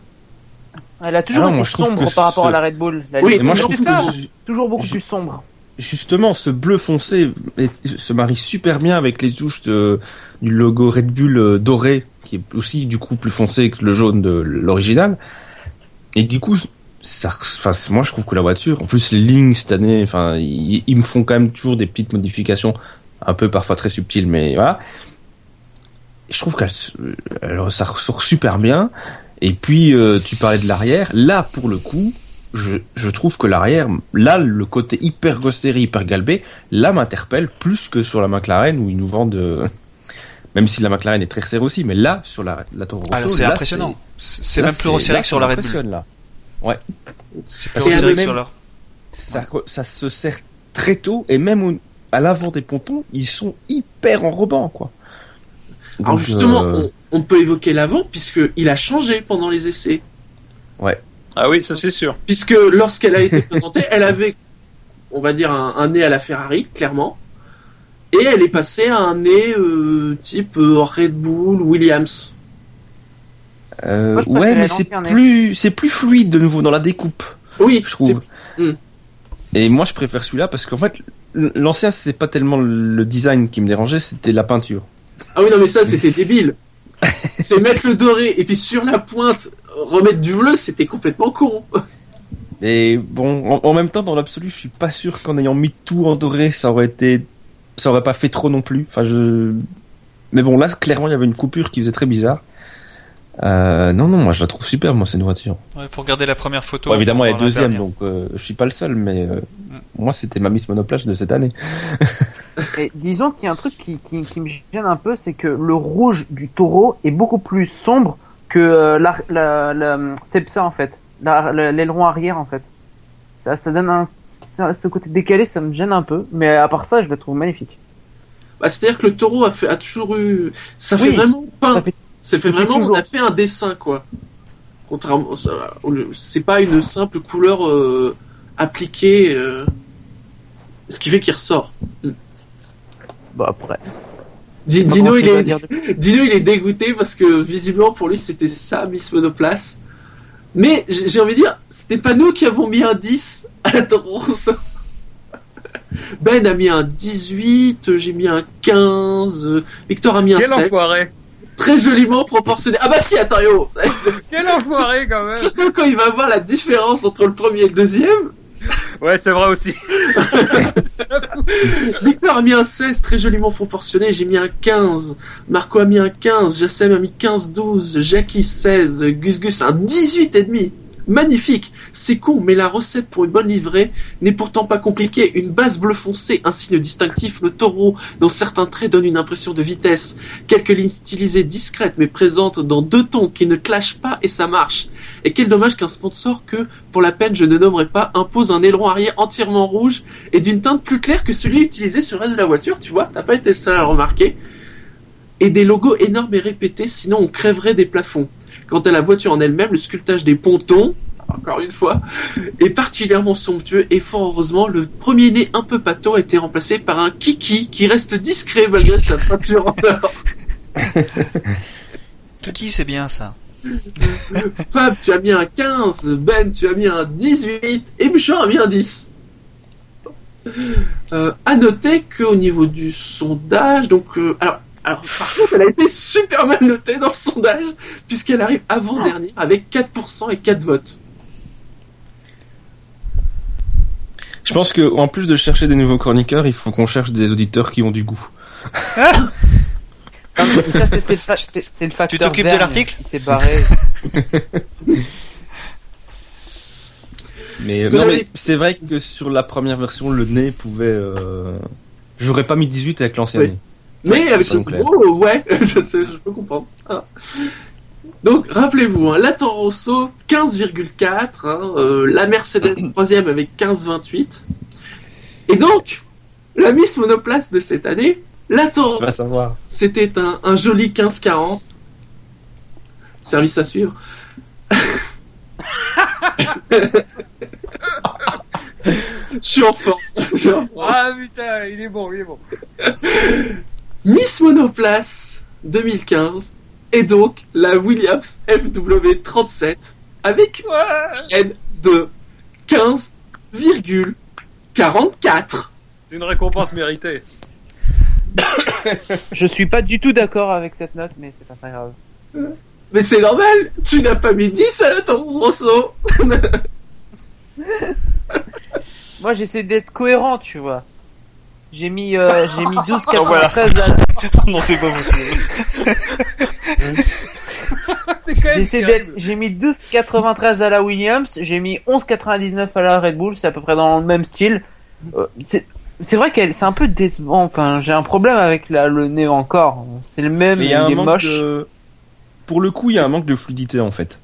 Ouais, T'as l'arrière qui est tout en rondeur. Elle est super, euh, à la côté plantureux la Williams à l'arrière. Et puis elle est hyper resserré. Enfin, elle a l'air massive et en même temps, le, le capot, enfin, le, la partie arrière se referme très tôt. c'est vrai que côté, avant, euh, on a beaucoup parlé de la découpe, c'est un peu moins bien que d'autres quand même. Et l'avant fait très carré.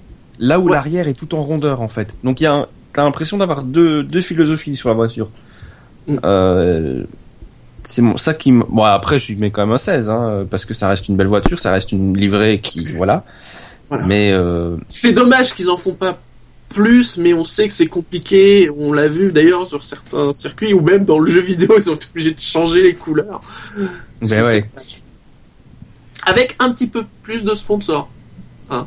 L'arrière, je, me rappelle, j'avais dit que l'arrière faisait très vide. Bon là, ils ont rajouté Rexona, c'est déjà ça. Ouais.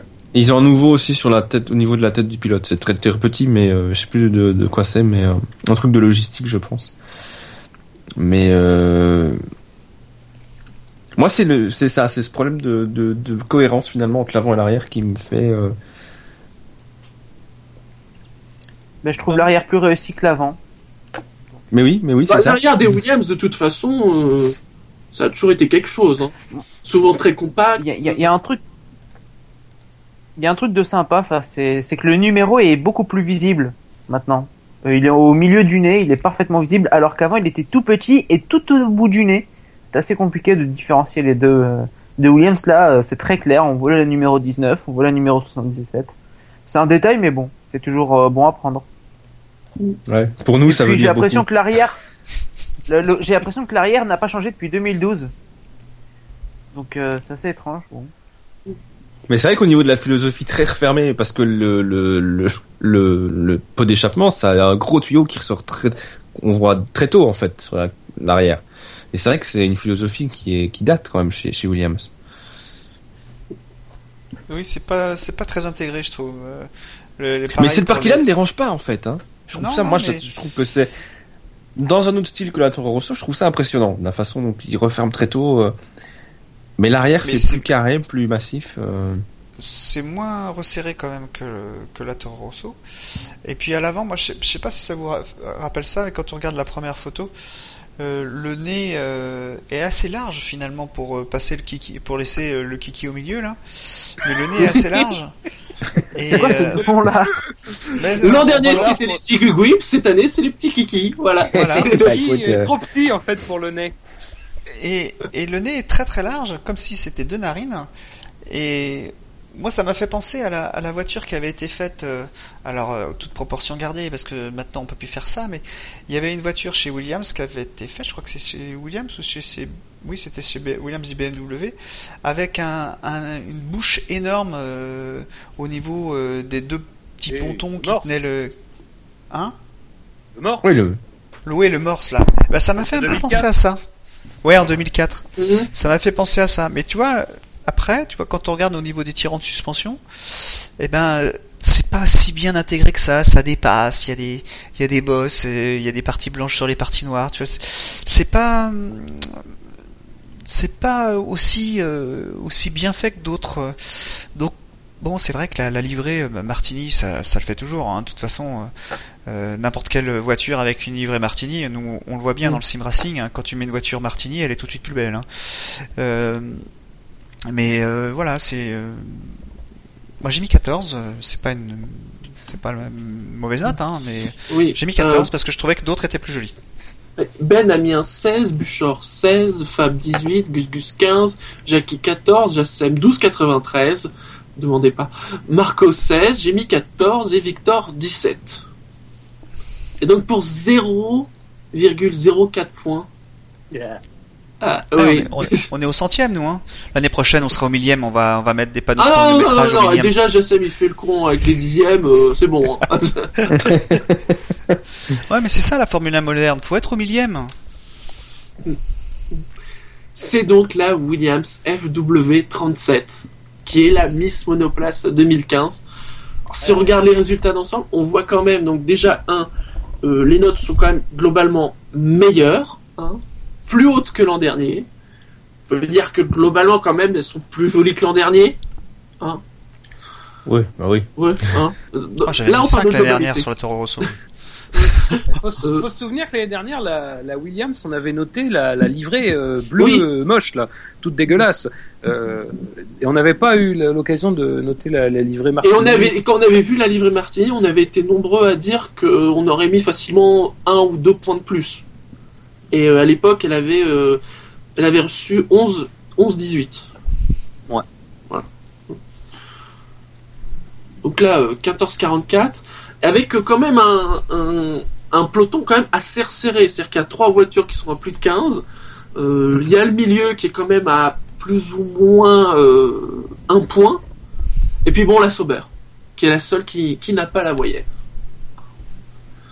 Donc euh, on peut dire que c'est une jolie année cette année, sans dire qu'elles sont exceptionnelles, mais en tout cas euh, c'est une jolie année de Formule 1 de monoplace. Bah, à noter que l'année dernière, la, la, la Marussia n'avait pas été notée non plus. Non, bah, parce qu'elle n'était pas encore sortie. Tout simplement.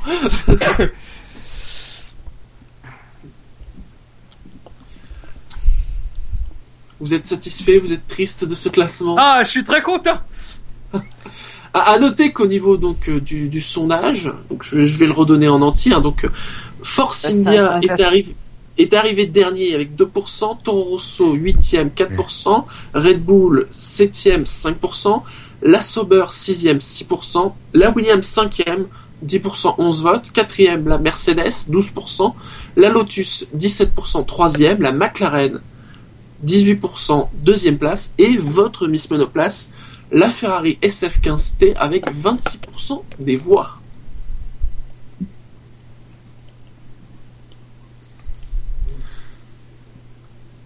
Messieurs, on va passer à la suite. pour la hein.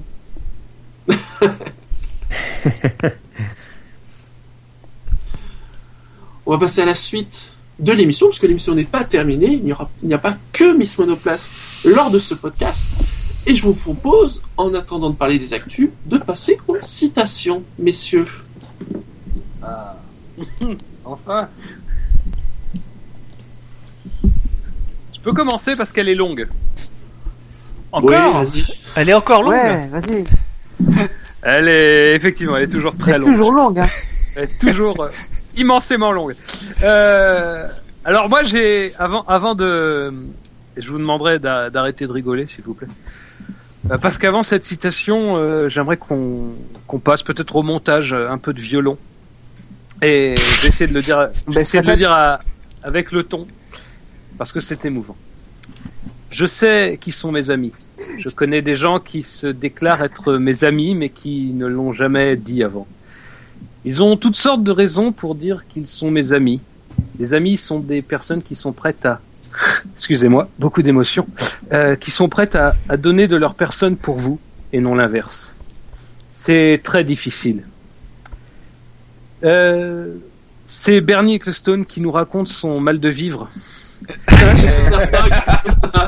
et, et moi j'ai là tu vois j'ai j'ai été critique envers Bernie mais là j'ai envie de dire Bernie je je, n'avais pas perçu la, la, la je n'avais pas perçu quand même l'ampleur de ton mal-être et donc euh, voilà Bernie euh, pardonne pardonne-nous je, je suis je suis étonné que tu n'aies pas pris cette citation où il dit qu'il pense être un homme bien qu'il a fait des, belles choses. Euh. Oui, j'ai raccourci parce que, je me suis dit j'ai envie d'en laisser aux autres. Et que peut-être il s'était trompé, bon, quand il a parlé à ce cher Gribkowski. Franchement, franchement, qui, qui, aimerait être à sa place, quoi, milliardaire, tout ça. C'est horrible, quoi. Enfin, franchement, je, je, comprends pas vos moqueries. Je comprends pas. Euh, ça me choque. Franchement, un, un mec comme ça ne, peut pas ne peut pas se sentir bien. vous voyez ce que je veux dire? S'il y a une catégorie de personnes, et je pense que ça peut te toucher toi et euh, Ben, c'est que le problème, c'est que si on est Bernie Ecclestone, on ne peut pas toucher à Tamara Ecclestone. Parce que ça, c'est bon, c'est problématique si tu veux. Voilà. Et je pense que toi et Ben, bon, ça pourrait être compliqué pour vous de Ben. Mais euh, Carmen, genre, Elle a mon cœur est déjà pris. ah oui, parce que il faut le dire, hein, c'est le c'est le moment courrier du cœur du SAV. Hein. Euh, les étirements de Suzy Wolf, oubliez, c'est fini. Ah ouais. Maintenant, il y a l'Instagram de Carmen Jordan et elle s'étire aussi. Ma nouvelle meuf. Ouais. Et euh...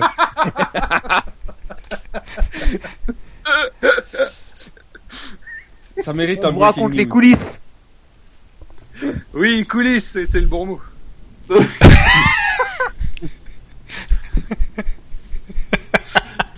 Allez. Ça devient grivois. Ma, citation, bon, vous allez vite reconnaître, je pense, euh, qui parle, c'est J'ai pensé à faire les Jeux Olympiques de Rio de Janeiro. Ah, oui. Et puis j'ai décidé que non. Tout d'abord, je pense que je suis bien trop vieux pour me lancer. Ce n'est définitivement pas pour moi, je suis un assez bon athlète amateur, mais tous ceux qui veulent être au top en tant que professionnel savent qu'il faut atteindre un niveau bien différent de celui que j'ai. C'est bien, bien évidemment Jenson Button, qui a avoué que bah, s'il n'avait pas retrouvé de baquet cette année, ni en F1 ni même ailleurs, il aurait peut-être envisagé bah, de se lancer dans le triathlon pour participer aux Jeux Olympiques. On sait que c'est un triathlète qui fait beaucoup de triathlon. D'ailleurs, il fera bientôt le marathon de Londres.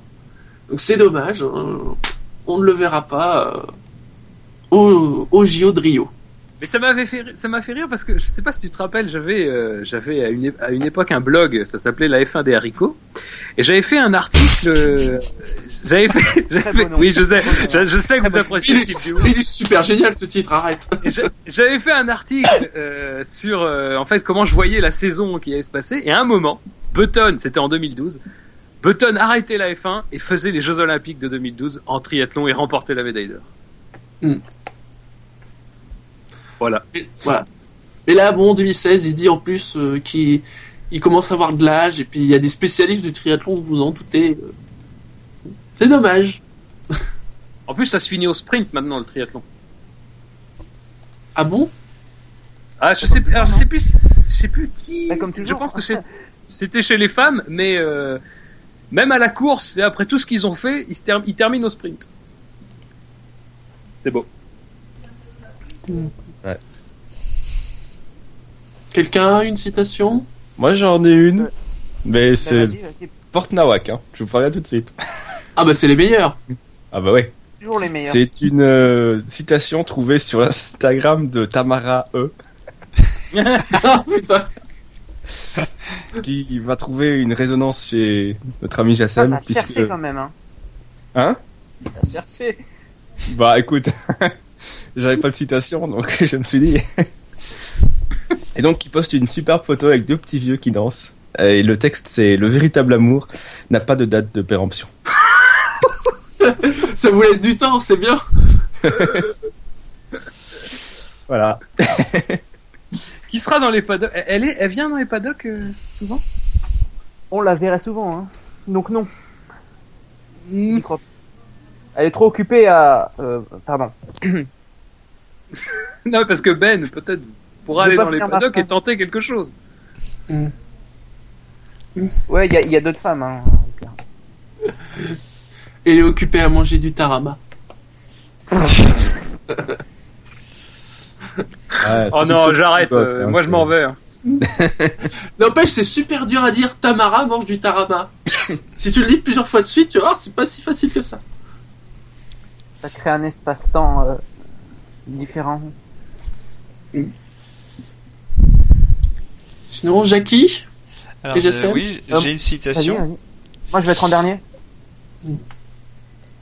Donc, c'est de Rodney Garrett. Euh, ah, oui. ah l'avocat de Sauber. Ah. Euh, qui dit Sauber ne peut pas l'autoriser à courir en parlant de Guido van der Garde. Van, der Garde.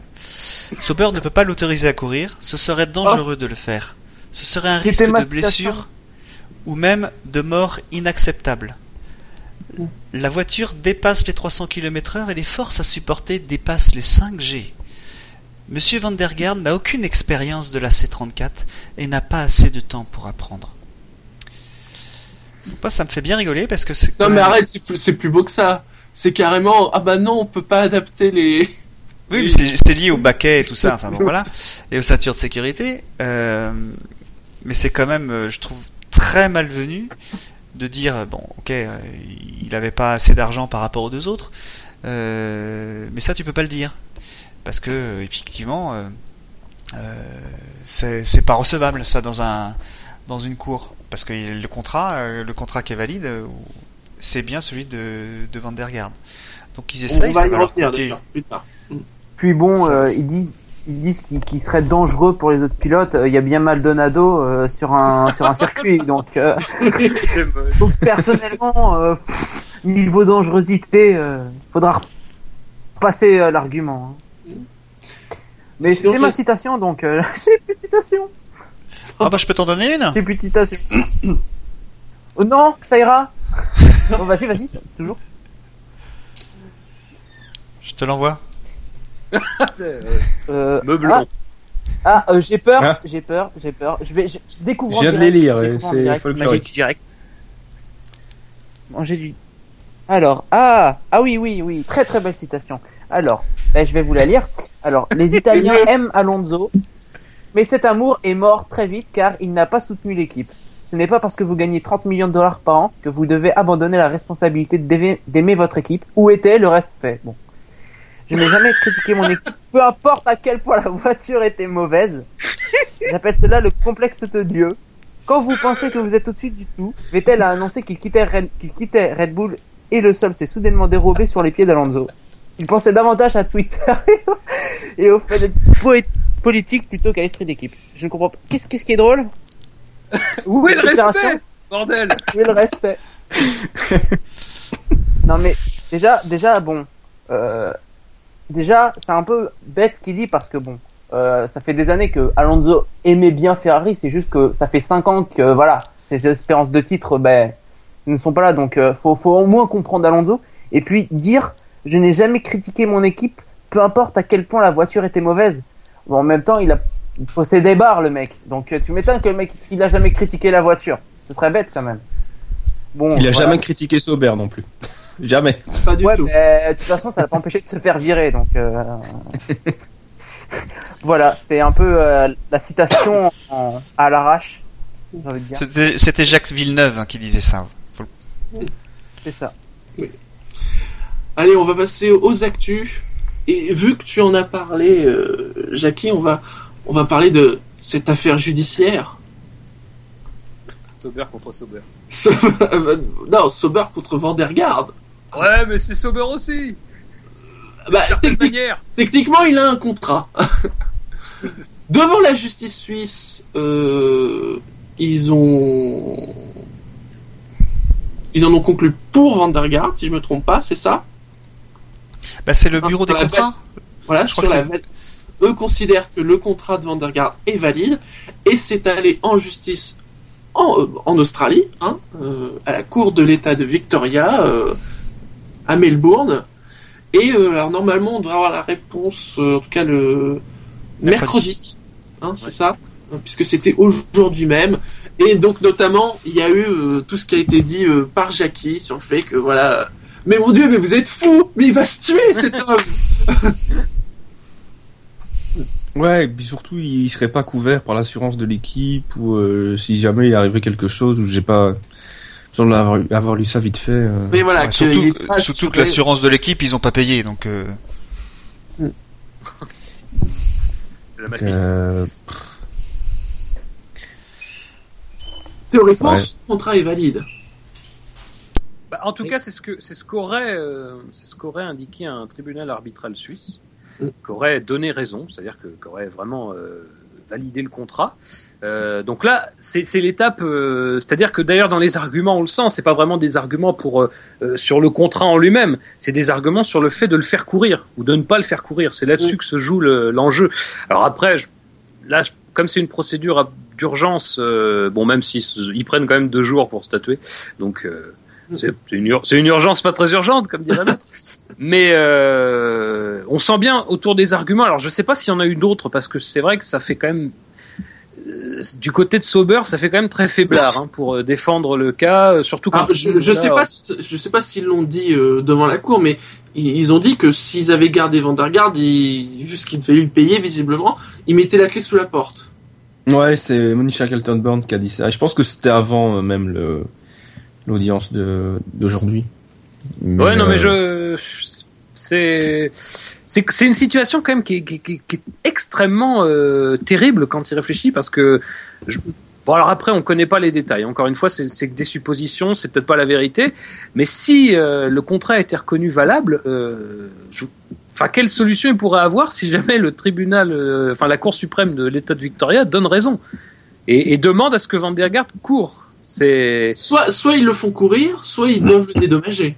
Bah c'est ça. Et dans, les deux cas, je sais pas. À mon avis, dans les deux cas, ils, sont perdants, au moins au niveau de l'argent. Ben oui, parce que même si euh, ils doivent faire rouler Van der, euh, j'imagine que ce sera pas uniquement pour Melbourne. Euh, ils vont forcément devoir le mettre à la place d'un des deux autres pilotes. Oui, mais les sponsors du dit pilote. Le type va porter plainte dans les dans les 20 pays. c'est hallucinant. On est clairement dans une situation ou dans un, j'ai presque envie de dire que dans un cas comme dans l'autre, pour peu que le contrat soit jugé valide, euh, Sauber va perdre gros parce que ou ils vont devoir dédommager Vandergaard, ou ils vont devoir le mettre dans la voiture et ils vont quand même perdre de l'argent ailleurs. Donc euh...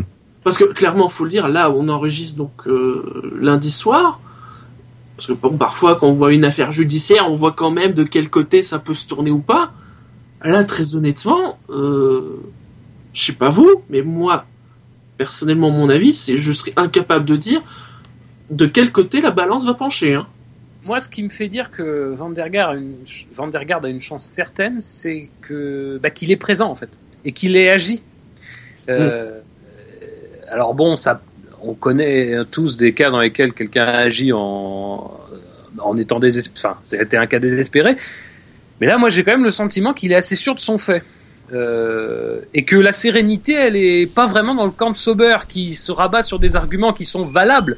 C'est pas des arguments qu'on ne peut pas ne pas entendre, mais c'est des arguments qui sont malgré tout, euh, qui eux apparaissent un petit peu désespérés, quoi. C'est des arguments un petit peu dire oui, mais bon, vous savez, la sécurité, euh, parce que la sécurité, c'est le truc. C'est le truc suprême en F1, c'est-à-dire que bon, euh, surtout ces derniers temps, je veux dire, le contexte est favorable à ce genre d'argumentation. Euh, après, ce qui est malheureux, c'est que quand Sauber dit oui, on peut pas euh, faire un baquet tout ça, euh, c'est pas de bol. La dernière équipe qui a dû faire dans l'urgence, enfin qui a dû remplacer un pilote dans l'urgence pendant un week-end de course, c'est Sauber. Euh, et c'était au Canada, donc c'était pas en Europe, il y avait pas forcément de, d'installation prête et tout. Euh, bon. Mais encore une fois, voilà, on, on, c'est, de la conjecture. On sait pas si ça se trouve, voilà, le, moi, à mon avis, le tribunal, s'il voulait être raisonnable, il dirait non à Vandergaard, il dirait que c'est pas possible. En revanche, sur, le, sur un terme un peu plus long, euh, à voir. Je sais pas. Et surtout que le, contrat a été, euh, comme vous l'avez dit, euh, validé par euh, mm. du côté de la bah, Suisse. Donc, hein. c'est pas, c'est pas clair clair sur ce qui s'est passé. C'est pas clair clair. Donc, bah, enfin, moi, j'ai pas trouvé des rapports toujours très clairs. Mais c'est peut-être aussi une décision dans ce sens-là qui permettrait à Vandergaard d'avoir une un oui, ça, ça donne un poids. Accru, ça, ça dit voilà, mon papier, il a une validité, il a été reconnu comme valide. Bah, c'est ça qui, je pense, motive le fait qu'il va attaquer en Australie. Quoi. Mais moi, je pense que c'est justement euh, euh, le fait de d'obtenir. Alors, je pense pas qu'il va obtenir le baquet, mais il va au moins obtenir une, une amende. Et puis ça va être une, transaction à l'amiable, et puis voilà, ou, ou pas d'ailleurs, ça peut être une amende donnée par la justice, euh, et ça va permettre de faire peut-être une, une, transaction à l'amiable avec Vandergaard et Sauber. Et puis, euh, qui, un qui doit, à mon avis, euh, quand même regarder ça avec un petit air intéressé, c'est euh, qui techniquement euh, aurait aussi lui un contrat pour 2015.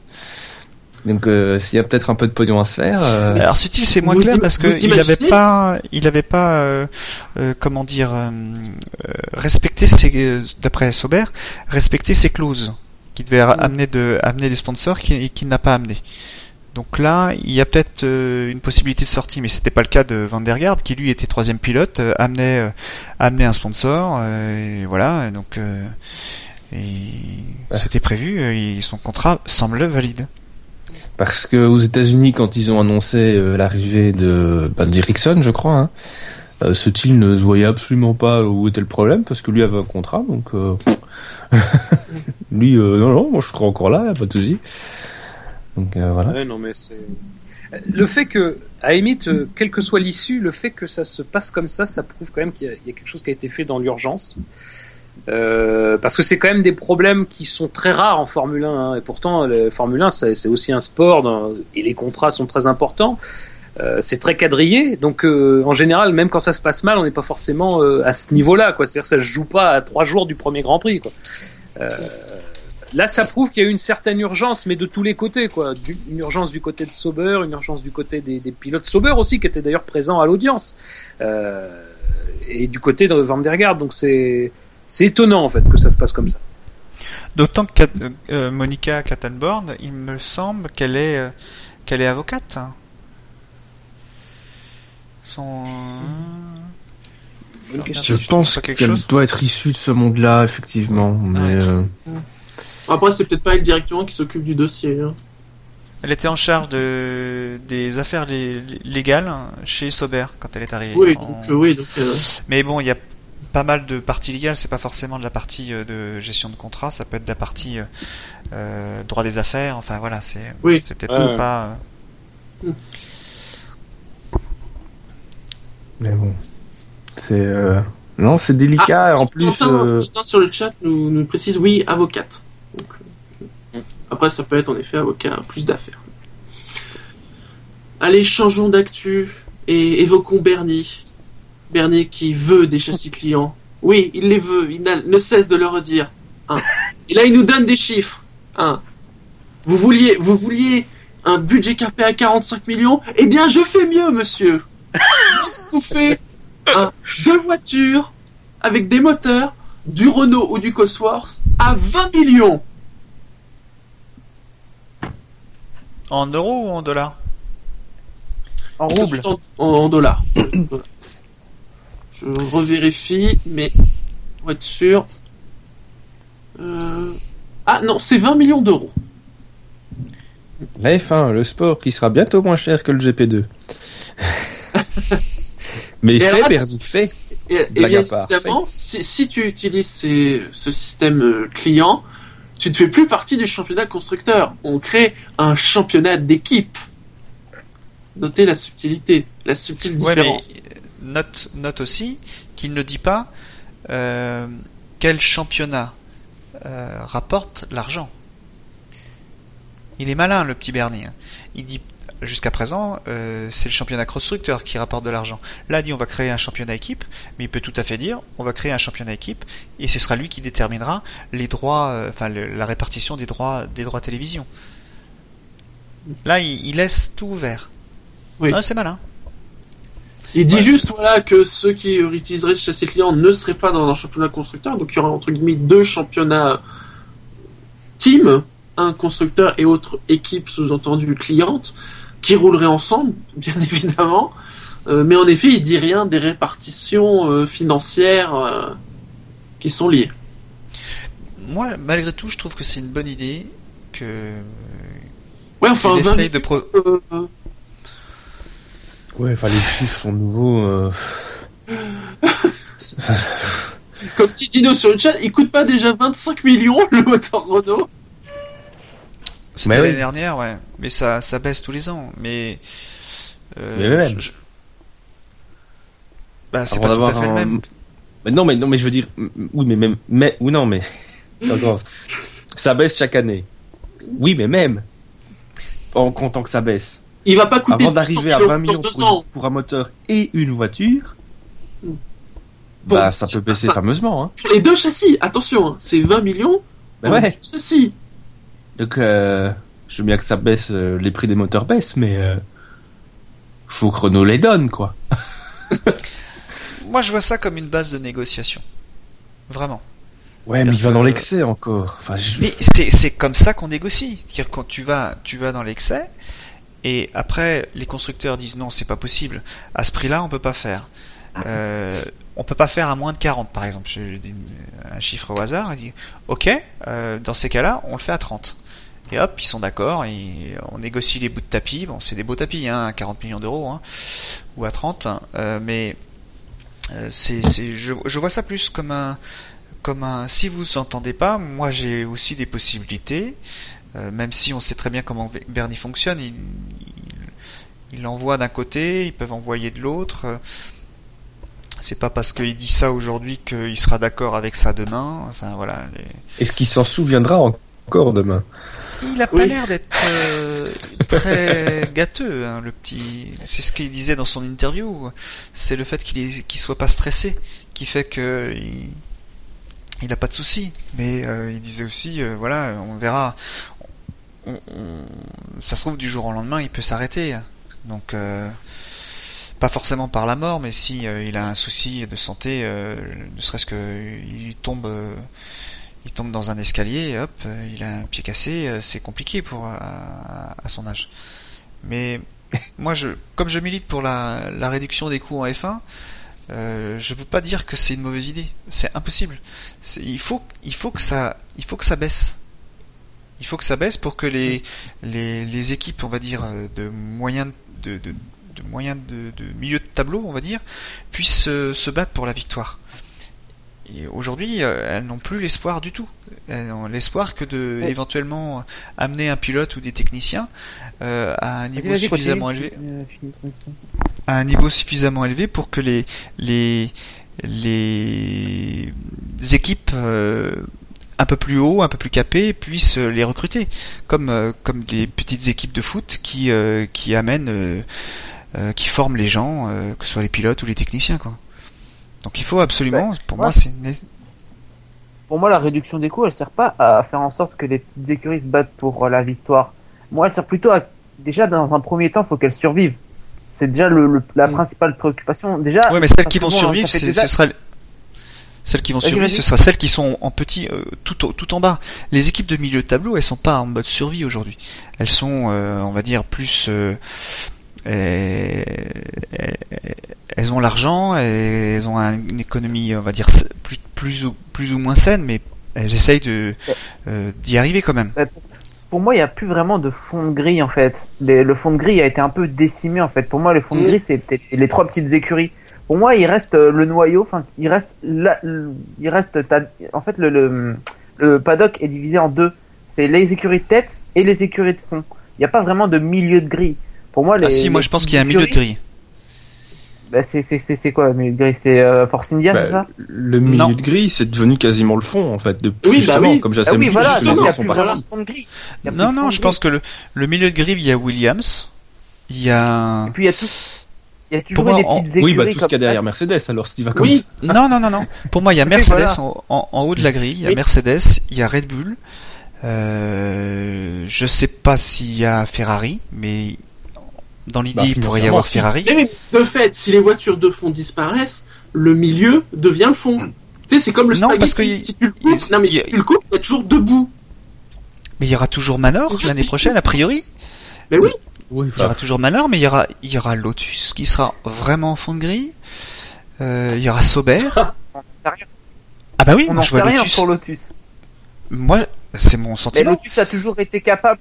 Lotus a toujours été capable avec des moyens limités de faire des choses bien supérieures à ce que sont capables de faire des écuries comme euh, comme Manor ou voire Caterham quoi. Donc euh, moi je les vois pas forcément en fond de grille si tu mets de côté Manor Marussia, qui est un cas particulier, automatiquement, si tu enlèves les voitures de fond, les voitures du milieu deviennent le fond. C'est juste que l'écart entre le haut de grille et le fond de grille sera plus restreint, c'est tout. Mais je vois quand même, je vois quand même un écart.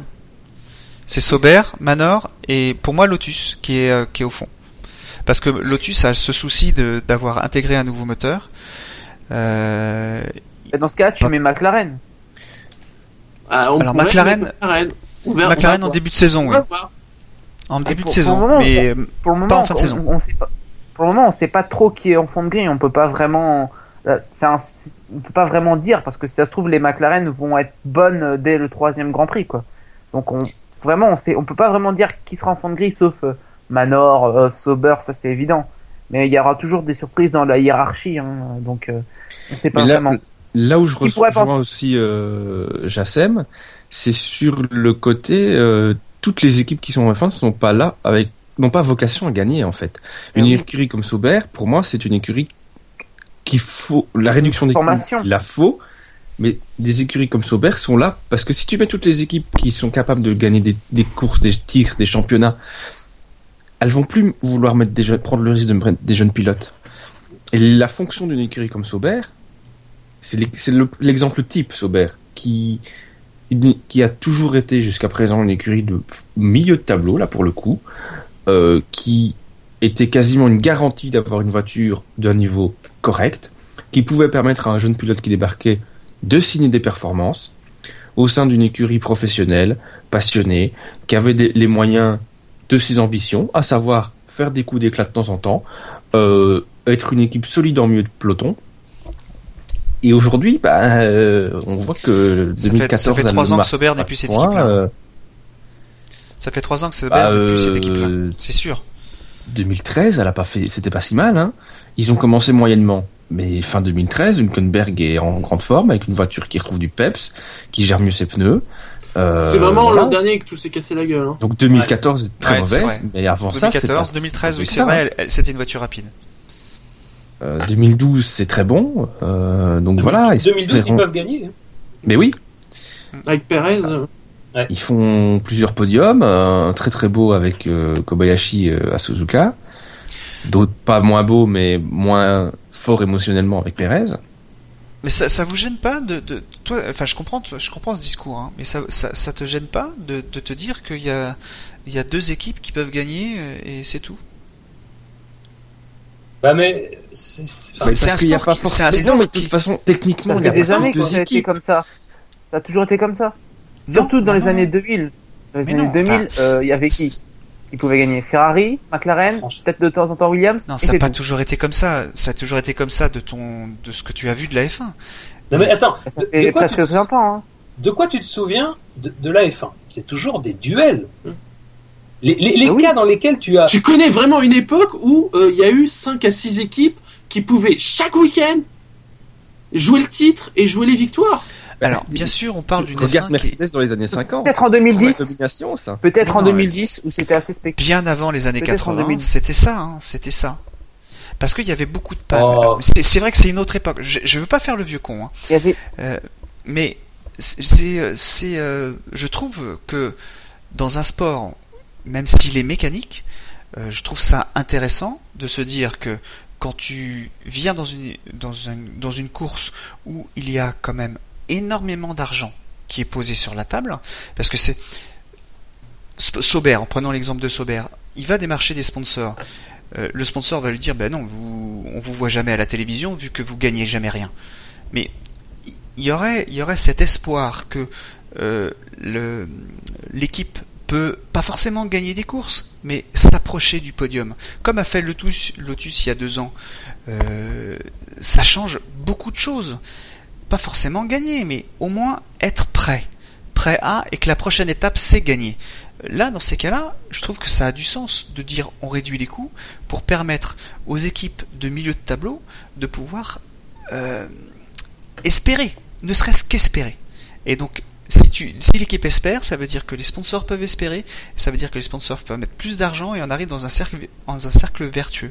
Là, on est dans un cercle vicieux. Ça peut pas, ça peut pas fonctionner comme ça. sinon, c'est sûr que sur le papier, si tu me dis qu'on a 9 équipes en F1 et que les 9 dès le départ peuvent gagner le titre, évidemment que je signe pour avoir les 9 voitures qui, les équipes qui, se battent. Mais euh, si tu regardes dans des disciplines inférieures où elles ont toutes les mêmes voitures, pas forcément tout le même budget, mais toutes les mêmes voitures, c'est quand même toujours souvent les mêmes équipes qu'on voit devant. Donc moi ici la priorité dans l'absolu n'est pas de permettre à ces équipes qui ont aujourd'hui presque plus les moyens d'être en F1 de gagner. L'objectif c'est de leur permettre de rester en F1 parce que Sauber n'a jamais gagné de course, mais Sauber avait quand même souvent des sponsors, c'est avec eux que Mercedes s'est engagé. Ils ont une réputation, ils ont une image, ils ont une... Euh, ouais, c'est ça, ils ont une image, ils ont une image de sérieux, une image... Euh, ils ont quand même fait des résultats en endurance, ça date, mais voilà. C'est avec eux que Mercedes est arrivé en F1. Euh, Red Bull, c'est l'équipe qu'ils ont choisi pour s'engager. Ils ont aussi des infrastructures, ils ont... voilà, ils ont une, image, une réputation, un historique aussi ils avaient aussi cette image de pas gros résultats, mais de résultats presque garantis. Voilà, c'était pas un investissement vain de mettre son pognon pour mettre son logo sur une Sauber. Parce que si toutes les équipes gagnent, effectivement, elles vont pouvoir demander plus d'argent pour des sponsors. Mais il y a pas beaucoup, y a tous les sponsors ne sont pas capables de mettre le pognon que les, les sponsors de de chez Mercedes mettent. Donc il y a aussi des plus petits sponsors qui sont bien contents d'avoir des petites équipes moins gourmandes pour pouvoir aussi mettre leur pognon dedans. C'est ça aussi qu'il faut voir, parce que des sponsors complets de pognon, oui, il y en a, mais est-ce qu'il y en a suffisamment pour sponsoriser toutes les équipes? C'est compliqué, oui, c'est vrai. Alors justement, en parlant de fond de grille, parlons quand même, c'est quand même des belles bonnes nouvelles qu'on a eues. C'est donc Manor Marussia, il faut les appeler comme ça, qui a passé les crash tests de la FIA et qui nous donne rendez-vous à Melbourne. Alors avec Will Stevens, avec peut-être Robert Merry, euh, apparemment aujourd'hui les articles Roberto, Roberto Merry, qui, qui, serait ah, le peut-être le deuxième pilote et donc qui j'ai envie de dire ils auraient réussi quoi il y aura Manor Marussia à Melbourne. Ah bah, franchement, là, ils y sont. Après, je ne pense pas qu'ils seront en course, mais ils seront à Melbourne. Ils rouleront pendant deux jours. C'est beau. Non, mais c'est beau quand on sait d'où ils viennent. Enfin, c'est une belle histoire. D'ailleurs, tu peux que aimer ça. Je veux dire, même si es, même si voilà, évidemment, ils seront pas compétitifs. Euh, ils seront certain, certainement pas en course. Faut pas se leurrer. Euh, mais c'est beau et en plus, c'est c'est pas non plus, enfin, si ça se concrétise, mairie, c'est pas non plus des, des voilà, c'est pas, enfin, j'aime pas trop ce terme parce que pour moi ça veut pas dire grand chose, mais c'est pas que des pilotes valises, quoi. C'est des pilotes qui ont un vécu, quoi, qui ont un vécu. Mairie, c'est pas un inconnu. L'année dernière, il était troisième de, de Formule Renault 3.5. Will Stevens, bon bah il a été, euh, il, a, il a couru en F1, même si c'était qu'une course, mais il a couru en F1. Ils ont touché tous les deux à la F1. On peut pas leur. Voilà, c'est ça. Donc euh, voilà, et puis c'est beau de voir aussi, euh, on, voyait, certaines images sur Twitter avec, euh, on voyait le, stand Maneur qui était monté par euh, des, employés qui avaient les, t-shirts de, de, Marussia d'ailleurs. donc c'est, enfin voilà, il y a, beaucoup de choses dans cette équipe. Il y a toujours la référence à Bianchi, donc il y a. moi, je suis quand même admiratif parce que c'est quand on se souvient de, la manière dont on en parlait, ne serait-ce qu'en novembre, qu'en décembre, voilà, alors effectivement derrière c'est pas non plus des voilà, ils n'ont pas été repris par euh, un collectif de, de personnes euh, sans désargenté. Hmm. Mais voilà, c'est ça respire la passion. Enfin, c'est typiquement le, le contre. Évidemment que eux, c'est vrai, pour rebondir sur ce que tu disais, Jackie tout à l'heure, eux, c'est sûr qu'ils viennent pas pour gagner. mais eux, ils viennent pour courir, quoi. Ils viennent pour être là, ils viennent pour la passion du, sport automobile. Euh, comme certains ont pu le faire auparavant avec des réussites diverses d'ailleurs. Hein. Euh, quand on y réfléchit bien, il y a certaines écuries. Benetton, bon bah Benetton, c'était quand même une histoire de passion avant d'être une histoire de, de victoire. Quoi. Évidemment, c'est pas les mêmes moyens, on est d'accord. Mais euh, mais voilà, enfin, je trouve que c'est l'essence de la Formule 1. Il y en a certains qui se plaignent toujours, qui disent voilà, ça va être des chicanes. Mais c'est certainement vrai que ça va être des chicanes quand ils parviendront à se qualifier pour les grands prix.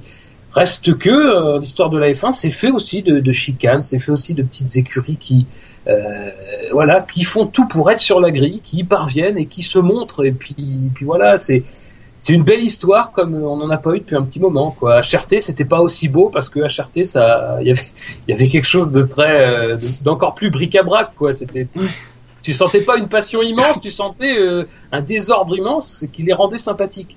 Mais Marussia, tu sens une équipe qui a su se battre, qui a su, euh, qui a su, voilà, qui a su rallier la grille. Et bon, bah rien que pour ça, je les admire. Sur le chat, Dino nous souligne donc que le nouveau propriétaire, c'est Fitzpatrick, c'est ça hein c'est ça. A, beaucoup d'humour, puisque il nous indique que Manor ne gagnera pas avant la mi-saison. mais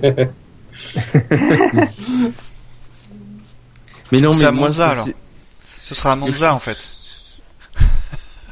Ouais, non, à Monaco. ça, une victoire Manor. Écoute, vu leurs moyens, ils vont avoir des ailerons avec absolument aucun appui. Si ça se trouve, ils n'auront même pas d'ailerons. Bah, ils auront. S'ils gagnent à Monza, c'est un moteur Ferrari. Hein. Ce sera un bobsleigh. Donc, euh, ça a du sens, Monza. Ça a du sens. Euh, sinon, l'histoire est belle. Hein. Enfin, l'histoire est belle, ouais. Et puis le côté que ça garde quand même un esprit, un côté très très british aussi. Moi, j'aime bien ça.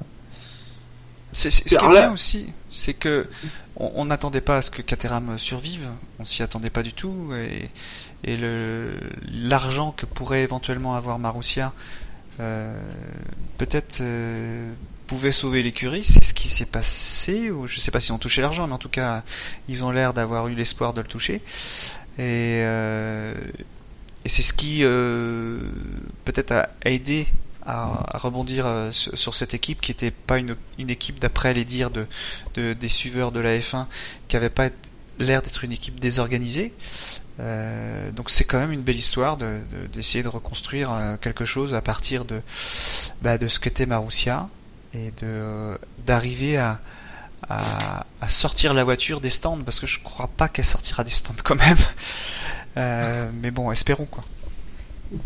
Mais ce qui est beau en plus, c'est que c'est une équipe qui est fait de d'un patchwork au niveau du personnel. Quand ils ont, quand on avait eu un des premiers communiqués, quand ils, qui avait annoncé finalement que le, que le projet était toujours euh, en cours, ils nous avaient expliqué voilà que c'était bien sûr majoritairement des employés de Marussia, mais aussi des employés de Caterham et des employés d'autres écuries euh, qui avaient été euh, licenciés pour des raisons économiques notamment.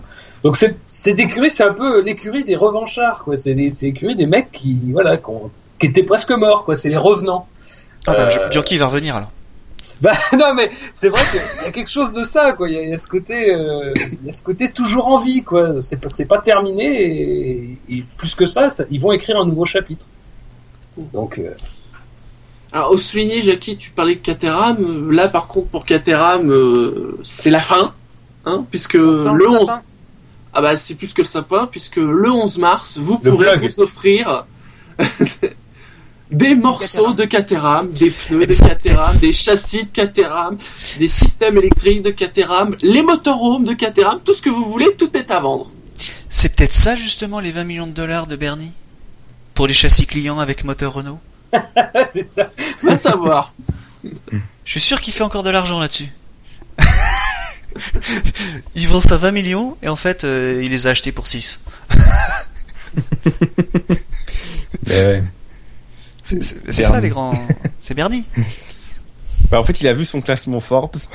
il est très déçu. ah, Faut que je remonte la pente. il va intégrer le top 400.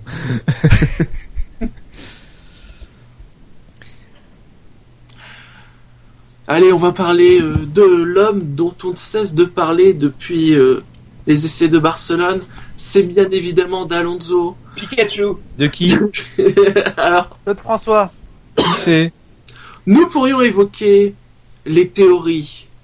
Nous pourrions évoquer les rumeurs de boycott, qui a priori euh, les organisateurs à Belbourg ils ont dit non, non, je que dalle. Nous pourrions parler de vidéos exclusives que en fait euh, ils te disent c'est exclusif, on voit l'accident, mais qu'en fait on voit pas l'accident. Hein c'est ça en plus. On entend un truc, mais ça se trouve, c'est, le caméscope qui, qui cogne contre le grillage en fait. Non, mais c'est ça. Sinon, moi j'ai été dans, chez un concessionnaire Honda, j'ai des infos. Hein. Il y en a qui en ont en allant chez Ferrari. Ah non, mais alors ça, ça, ça.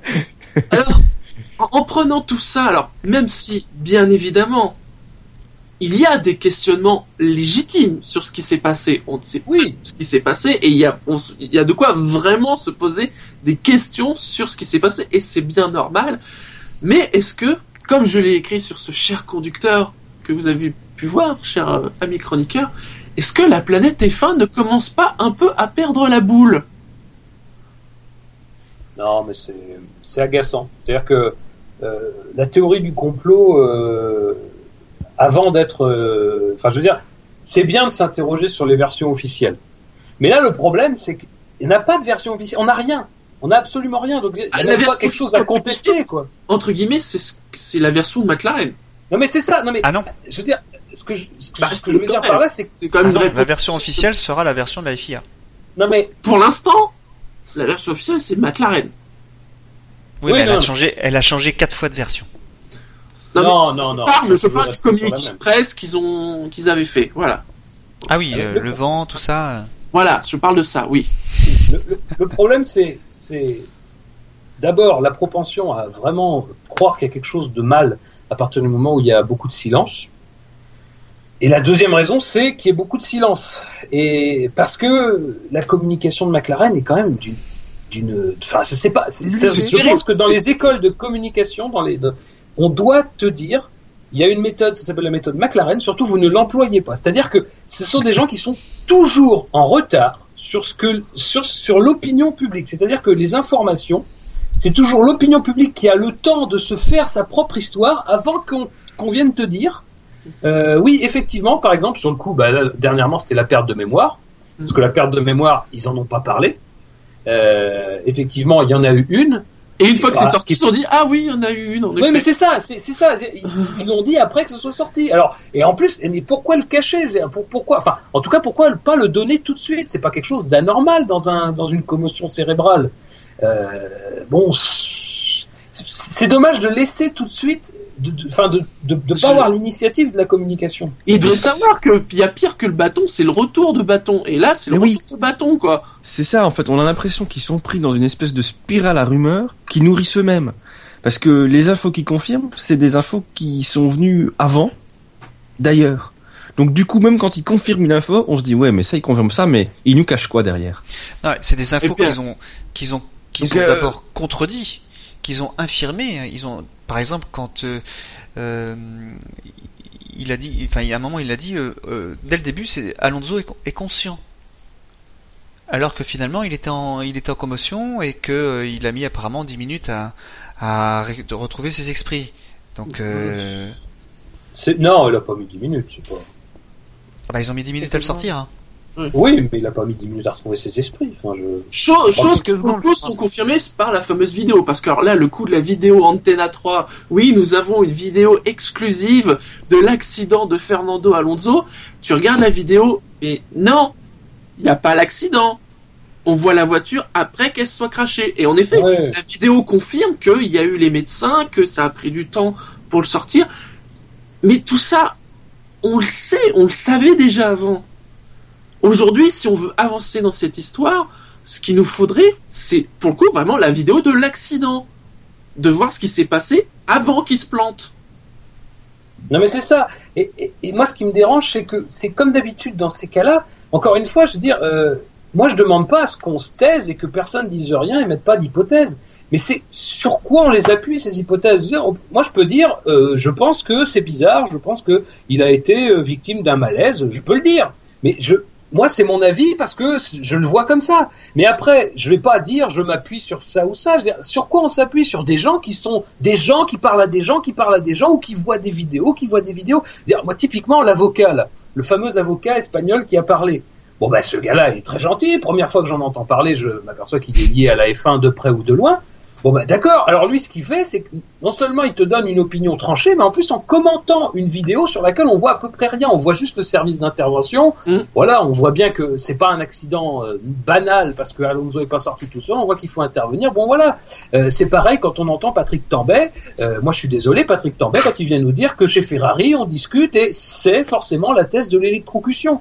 Moi, ce qui me dérange, c'est que derrière tout ça, il y a aucun, il n'y a pas de prudence. Et ce qui est bien dommage, c'est que s'il y a bien quelque chose sur lequel, depuis deux ans, malheureusement, on est confronté euh, à, ces problèmes médicaux en Formule 1, alors avec le cas Schumacher, qui était bien sûr hors Formule 1, mais qui, attends, ce qui a quand même été un cas dans lequel beaucoup n'ont pas fait preuve de prudence, c'est avec le cas Bianchi derrière, et s'il y a bien quelque chose sur lequel il faudrait essayer d'éviter de s'emballer euh, et, attendre des, informations officielles, et ben c'est sur des cas comme ça. Mais encore une fois, je dis ça, tout en reconnaissant que la communication de McLaren est quand même d'une faiblesse, mais abyssale. Quoi. je, comprends même, c'est-à-dire que McLaren, depuis quand même deux ans, communique, depuis d'ailleurs le retour de Ron Dennis, communique quand même avec les pieds. quoi. Donc, il euh, faut quand même aussi se poser des questions de ce côté-là. Avec les pieds, t'es gentil, hein Ouais, euh, bah, t'as une autre idée? Cela dit, euh, vas-y pour tweeter avec les pieds. Vas-y.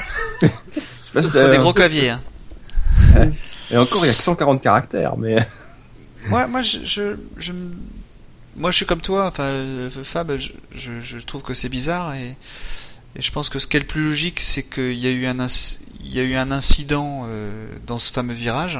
Alors que ce soit le vent, que ce soit électrique, que, que ce soit le malaise du pilote, mais il y a eu quelque chose qui fait que euh, parce que les alors euh, j'ai pas de source, euh, évidemment, euh, donc je peux pas en dire de grand chose, mais euh, ce qu'on ce qu'on on lit qui semble très logique, c'est que il y a eu des coups de frein, donc ce qui semblerait accréditer que Alonso s'est rendu compte qu'il y avait un problème, qu'il a voulu freiner, et que entre le moment où il s'est où il a arrêté de freiner, parce qu'il a arrêté de freiner, et le moment où il a touché le mur, il s'est passé quelques secondes, et pendant ce temps-là, il n'y a eu aucune action ni frein, ni direction, ni rien. Et, et ça, bon bah voilà, ça, ça me fait penser vraiment à comme quand euh, comment il s'appelle Massa s'était pris le mur en en, Hongrie. Enfin, en Hongrie, enfin, le ressort d'abord et on voyait la voiture qui, qui ralentissait mais qui qui n'avait plus de direction. C'était juste la vitesse qui faisait que la, la, la, voiture allait tout droit ou se décartait un petit peu. Enfin voilà. Euh, moi, je vois ça plutôt comme ça, c'est ce qui est le plus logique. Après, ce que je trouve très bizarre, mais vraiment très bizarre, c'est que la FIA, elle pourrait très bien, parce qu'elle a accès aux données, elle pourrait établir ce qui s'est passé. Ça prend 20 minutes à, dire exactement les faits qui se sont passés. Voilà, il s'est passé ça, il a freiné, après il a, lâché, il a lâché les freins, on ne sait pas pourquoi, après il a touché, il a pris tant de G, et après il s'est arrêté une deuxième fois en retouchant une deuxième fois. Voilà. Ça, même ça, c'est pas dit. Pourquoi la FIA ne dit euh, rien au bah, niveau de la, communication de la, FIA, c'est comme McLaren, à mon avis, ils gardent les pieds en ça Éteindrait, ça, éteindrait, ça éteindrait la polémique. Au moins, on aurait des choses affirmées. Oh, je suis pas d'accord. Je suis pas d'accord avec ça. D'autant plus que, apparemment, la voiture qui, qui a qu'avait Alonso à ce moment-là, c'était déjà une voiture avec le KERS modifié, le KERS McLaren, euh, pour pouvoir euh, rouler. Alors, est-ce que c'est ça euh, Enfin, je sais pas. Enfin, il y a plein de, il y a plein d'inconnus. Donc, il y a la thèse de, effectivement, de la partie électrique, du choc électrique, ce que je crois pas trop. Mais voilà, enfin. Mais il faudrait, il faudrait qu'on dédouane. on ne dit pas que ces théories-là sont fausses. Attention, absolument pas. Ce qu'on dit juste... juste pas officiellement vrai. bah, non, c'est juste que pour l'instant, c'est des théories. Voilà, mais moi j'aimerais bien qu'on ait. Enfin, ils vont arriver. il, va y avoir il va y avoir McLaren qui va rouler euh, dimanche, enfin vendredi, samedi, dimanche. Euh... Enfin, je sais pas. Euh... est-ce que c'est sûr? Enfin, je veux dire, est-ce que si c'est un problème électrique, si je dis bien si, si c'est un problème électrique, euh, c'est bien sûr les, lumières quand elles vont s'allumer vertes euh, au niveau, euh, ce sera vraiment vert ou ce sera vert Faudra faire quand même attention? Enfin voilà, enfin je veux dire, il y, a un moment, faut, faut, faut vraiment. Après, après, il y a quelque chose qui qui me semble. Moi, je, je tout à l'heure, je me suis peut-être mal exprimé. Moi, je pense pas qu'il y a de, il y a eu malaise ou de choc électrique. Je, en fait, je vois pas très bien ce qui, je vois pas très bien ce qui, ce qui est incroyable dans la version de l'accident donnée par McLaren. En fait, c'est ça qui me, moi, à partir du moment où je vois la voiture, tout le, monde, te dit que comment ça se fait qu'une voiture se ferait euh, sortir à cause du vent. Non, non, mais ça. Ah, c'est comme un virage. Le vent, le, vent, non, mais le vent, c'est une partie de l'explication. Mais la, la, vraie explication, c'est l'astroturf. C'est quand même. Je pense que depuis quelques années, on a bien compris que l'astroturf, c'était quand même un, un, gros pourvoyeur d'accidents en Formule 1. Ouais, mais attends, juste, Fab, quel astroturf tu parles? L'astroturf extérieur? Bah oui, c'est tout simplement. Bah, je, vois. En fait, mais parce qu'il y a, y a deux astroturfs dans ce virage-là. il y a deux, il y a deux astroturfs. Il y a l'astroturf à l'extérieur et l'astroturf à l'intérieur. duquel astroturf tu parles? Eh ben, du, de l'astroturf à l'extérieur, évidemment. Donc, celui le plus proche de la ligne de course. Donc, on part plutôt sur un accident de type Maldonado qui arrive sur l'astroturf, qui part en travers et euh, que la voiture prend le mur. On est bien d'accord. C'est, c'est comme ça que tu euh, que tu considères l'accident, toi. Ah bah oui, c'est-à-dire que c'est, on n'a pas d'accident plus proche que celui-là. Il est pas très proche parce que évidemment, euh, c'est pas la même c'est pas semble-t-il la même configuration, mais moi je ne vois pas ce qu'il y a de, ce qu'il y a d'extraordinaire à cet accident. Je, moi je reste persuadé que le gros problème c'est surtout la communication et pas tellement le reste. Euh, Alors moi pour le coup je crois pas du tout à cet accident-là, à ce type d'accident-là, parce que je pense qu'il était, il était loin, loin de la limite. Ce qui est étrange, ah, c'est, je sais pas. Bah, t'aurais, eu des traces, t'aurais eu des traces euh, pour euh, la voiture par en, traces en plus. Il y a non, des t'as une trace. Tu peux très bien ne pas être à la limite même pas si c'est la sienne. Et passer sur, non, mais imagine, sur hein. Imagine, moi je sais pas, c'est voilà, bon, ça, ça, ça, sert un peu à rien ce qu'on fait, je suis bien conscient. Mais imagine, il, il, arrête son tour, il, il, il, sait que son tour est mauvais, il l'arrête. Il, touche quelque chose sur son volant, il s'aperçoit qu'il est sur la, il s'aperçoit au moment de réaccélérer, il s'aperçoit qu'il est sur l'astroturf, il est surpris, il va dans le mur euh, avec cet angle-là. Ça me paraît pas improbable. Je veux dire, mais il a le euh, temps de s'arrêter. Tu te rends pas compte bah, Il a le temps de, s'arrêter. Alors ça, moi, il a le temps de s'arrêter. Mais, mais prouvez-le moi, quoi. Il a le temps de s'arrêter.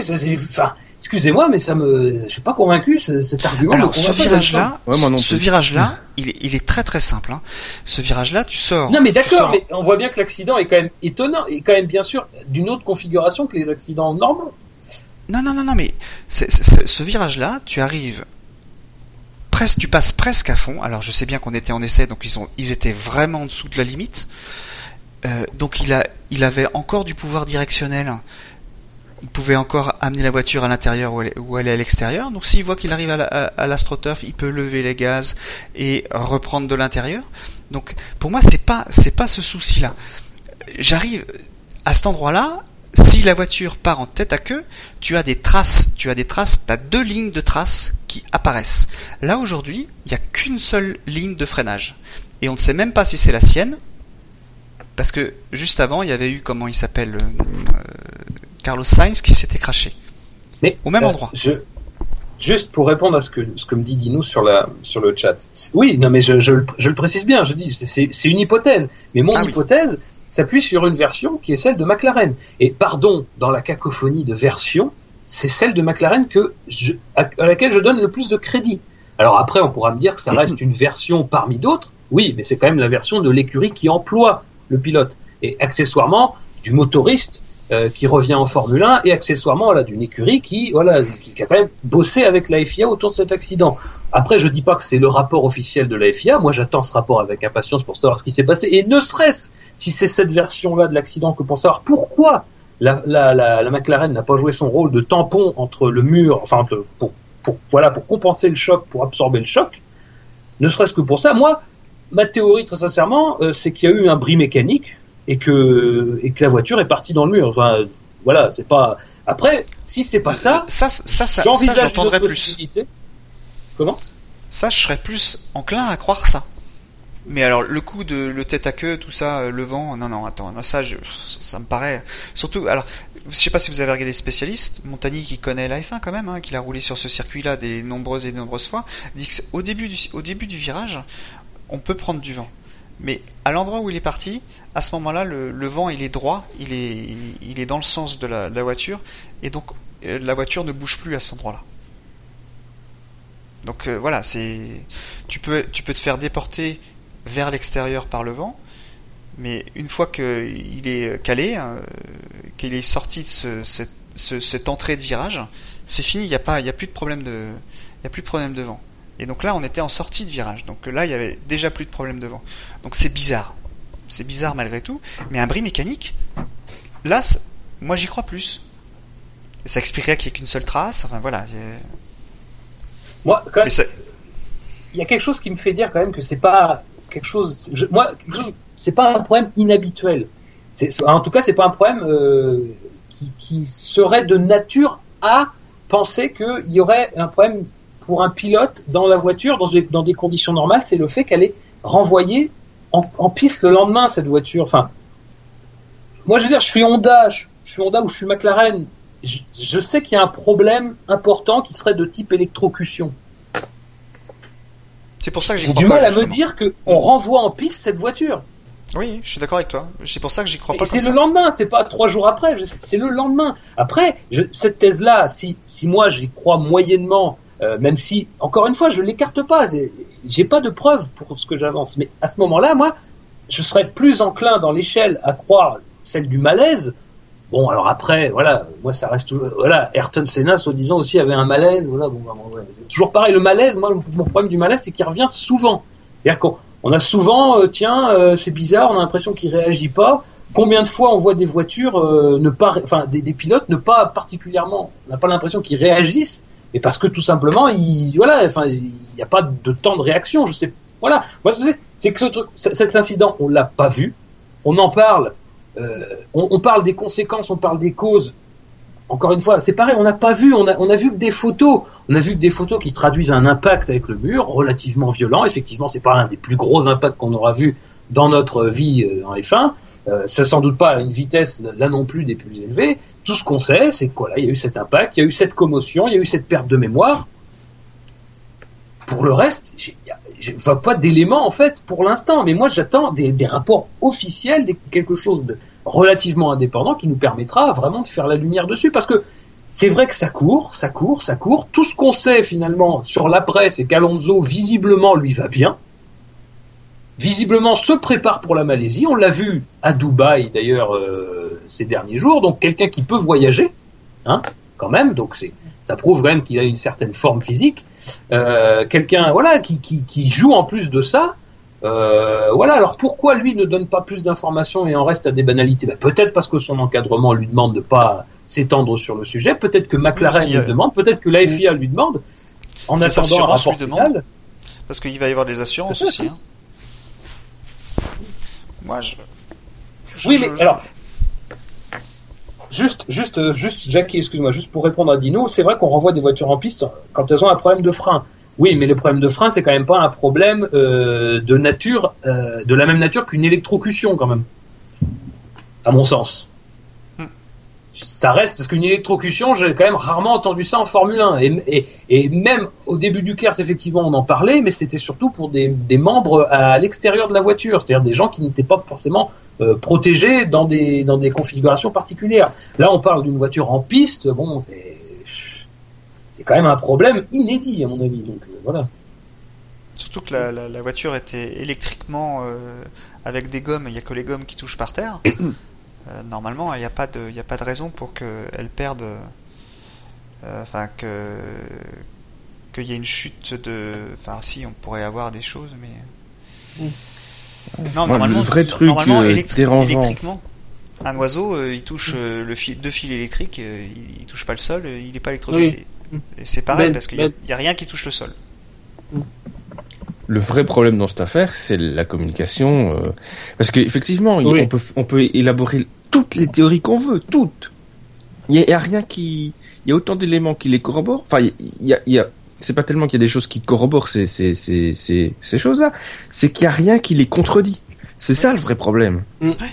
Et la FIA devrait Parce qu'effectivement, comme le Fab l'a dit, on n'a pas vu d'image, on a juste eu quelques photos où on peut effectivement constater l'impact. Et encore, euh, si on constate l'état de la voiture en elle-même, c'est pas hyper impressionnant, mais bon, on l'a dit, ça veut dire qu'elle a moins pris et que c'est le pilote qui a plus euh, encaissé le choc que, la voiture. Mais voilà, et on parce que on n'a pas toutes ces infos, parce que euh, on, est dans une situation où on a les réseaux sociaux, qu'on communique à tort et à travers, qu'on veut tout savoir tout de suite, eh ben on élabore des théories, on se monte un peu le bourrichon chacun et, voilà. Et, le, et ici, voilà, le vrai souci, c'est qu'on n'a pas d'infos qui va à l'encontre de toute une série de théories. Euh. Donc effectivement, l'électrocution ce serait inédit, mais pourquoi pas? Euh, maintenant, c'est vrai que c'est ah peut-être un peu facile parce que on a beaucoup de problèmes au niveau du système électrique de son moteur. C'est peut-être un raccourci facile, mais il n'y a rien qui dit que c'était pas ça non plus. Et ça, c'est le vrai problème. Le problème, c'est cette zone grise qui est le mhm. moment avant le crash. Vettel l'a vu, sa caméra sans doute l'a vu, il doit y avoir des caméras de la piste qui l'ont vu, mais nous, malheureusement, euh, on, on les a pas. Malheureusement, il a perdu la mémoire, donc ça va être compliqué pour lui demander à Alonso.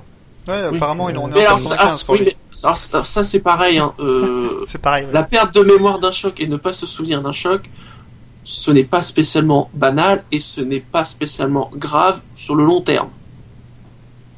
Ouais, non, ça justifie simplement le fait qu'on ne le laisse pas rouler en Australie. C'est une mesure de précaution euh, qui, pour le coup, est a été très claire. Euh, voilà. Il a pas. En euh, Australie, ça a été dit la semaine dernière, mais d'autant qu'en Australie, les murs sont relativement proches, ce qui n'est pas le cas du tout de la Malaisie. Donc voilà. Oui, c'est un chroniqueur très très bien qui a dit ça d'ailleurs, je me souviens. c'est toi qui a dit ça Sûrement. très bien, messieurs. Alors, messieurs, une dernière petite nouvelle, hein, qui qui ne mange pas de pain, mais euh, c'est quand même un petit événement puisque la safety car va changer cette année. Ce ne sera plus la la AMG SLS, mais l'AMG GTS. Désormais, euh, Bernd Melander ne pourra plus faire le kiki avec ses porte-papillons. À mon avis, la seule raison pour laquelle euh, il change de, de, de, voiture, c'est juste parce que voilà, la SLS n'est plus en vente euh, du côté de Mercedes. Bien sûr. Et que c'est voilà, c'est devenu la, c'est devenu le haut de gamme du haut de gamme des sportifs, quoi. C'est tout. Voilà, ça a toujours été comme ça chez, chez Mercedes, donc bon. C'est la seule raison pour laquelle ça a changé. Hein. Mercedes qui, qui équipe la safety car depuis 1997. 97. Il va falloir adapter tous les équipements. À... J'imagine que ça a été déjà, c'est déjà prêt, mais il va falloir euh, toutes les télévisions qu'ils ont à l'intérieur à bord. Oh, je pense que c'est déjà fait parce que, enfin, en tout cas sur les oui, sur les articles que j'ai vus, euh, on voit les nouveaux modèles avec euh, l'équipement, les gyrophares, c'est fait. J'ai envie de dire que ça, ça, se trouve Mercedes a attendu de sortir la voiture que les que les que les F1, enfin les les, les safety cars de F1 soient soient prêtes en fait. Ce n'est pas la GT3 vue à Genève. Certains auraient pu aimer, mais non, ce sera la, la GTS. Et à noter que la voiture médicale change aussi. Hein, puisque ce sera un break C63 AMG S. Mais c'était déjà un break, hein Ça, oui. Mais là, c'est normal, il faut, faut emmener du matériel médical. Hmm. Donc à noter que l'AMG GTS possède un V8 4 litres biturbo, puissance 510 chevaux et 650 Nm de couple. Vous voyez qu'il y a encore des V8 en Formule 1 Oui ça, sera une Mercedes de plus. Euh, en tête. Il n'y en a pas assez.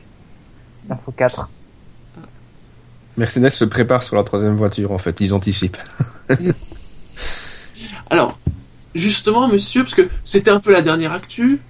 Euh, là, on arrive à la fin de l'émission. Habituellement, on fait un, un sondage. Alors, d'abord, je vais citer le sondage de la dernière émission qui était selon vous quelle écurie sera la moins loin de Mercedes à Melbourne? Vous avez été 89 à voter. Sauber, Force India n'ont aucun vote, tout simplement.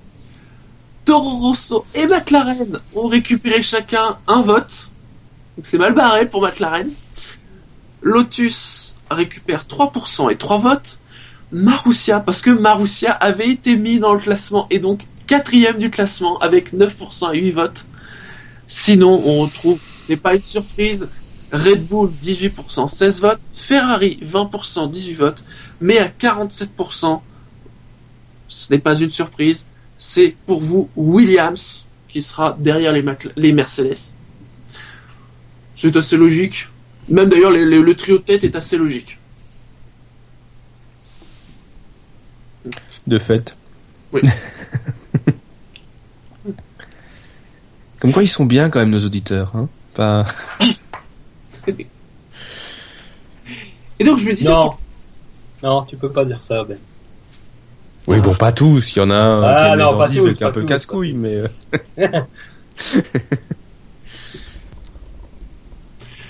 Et sinon, sauf si c'est pas à lui que tu faisais allusion, euh, Fab. je, je me disais pour le sondage, hein, puisqu'on a changé de safety car et qu'on l'a précisé, ça fait quand même depuis 97 qu'on a des Mercedes en safety car. Je me dis comme sondage, on pourrait tout simplement demander quelle nouvelle voiture voudriez-vous voir comme safety car de la F1 Pas quel véhicule pour être encore plus large, non le... On peut taper dans le véhicule. Sont après euh, le vaisseau Enterprise, euh, non. Le Millennium Condor. Chuck, Norris. Chuck Norris. Chuck Norris Obi-Wan Kenobi est une, réponse facile, mais on peut la mettre. Obi-Wan Kenobi bah non, On va pas mettre que des gens non plus. une Formule E. Oh On parlait de voiture électrique. Euh, ouais, ça pourrait être une Formule E pourrait être euh, une Formule 1. Ah, une Manor Sur le chat, euh, propose la Batmobile. Mais laquelle? Ah, le Tumblr. La de 92. Tumblr? Ouais, d'accord. Bah, euh, merde, euh, pas le 92, le Tumblr. Ah, Sinon, on ressuscite Caterham et on en fait des safety cars.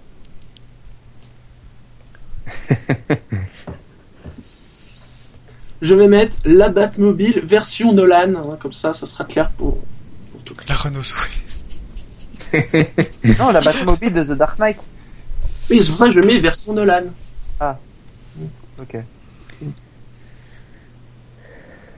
Donc, le, bus magique. Ah, le carte, le carte d'Alonso. le bus magique. Le bus magique, oui. là, j'ai chaque le... C'est une Formule E, la Batmobile ou le bus magique.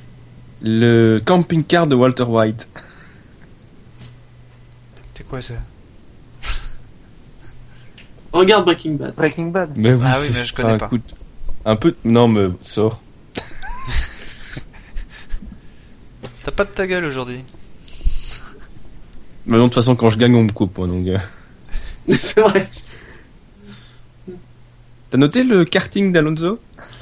Oui, on peut mettre le karting d'Alonso. tu peux dire que c'est une idée de merde aussi. Hein. Euh. Je pense. J'ai, on a la Renault Fuego ou la DeLorean sur le chat. Oui, ah bah oui, mais l'espace Renault F1, la Manor, vous voyez, ça reste des F1, on reste un peu dans le même univers quand même. Mais oui. Euh, qu'est-ce qu'on pourrait mettre d'autre de sympa? Moi, je Moi, bien. J'aime bien une voiture qui. La, moto de Tron. La moto dans Tron. Mais laquelle? Parce que c'est pas les mêmes en fonction du film. La bleue. La bleue, la première. Mais non, mais c'est pas qu'une question de. Enfin bon, laisse tomber. Oh, kit, kit, kit, kit. Ah oui. Le K2000. Général Lee. Bien sûr.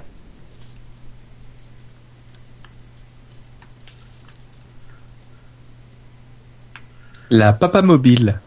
Ah le, taxi des films. Le taxi des films.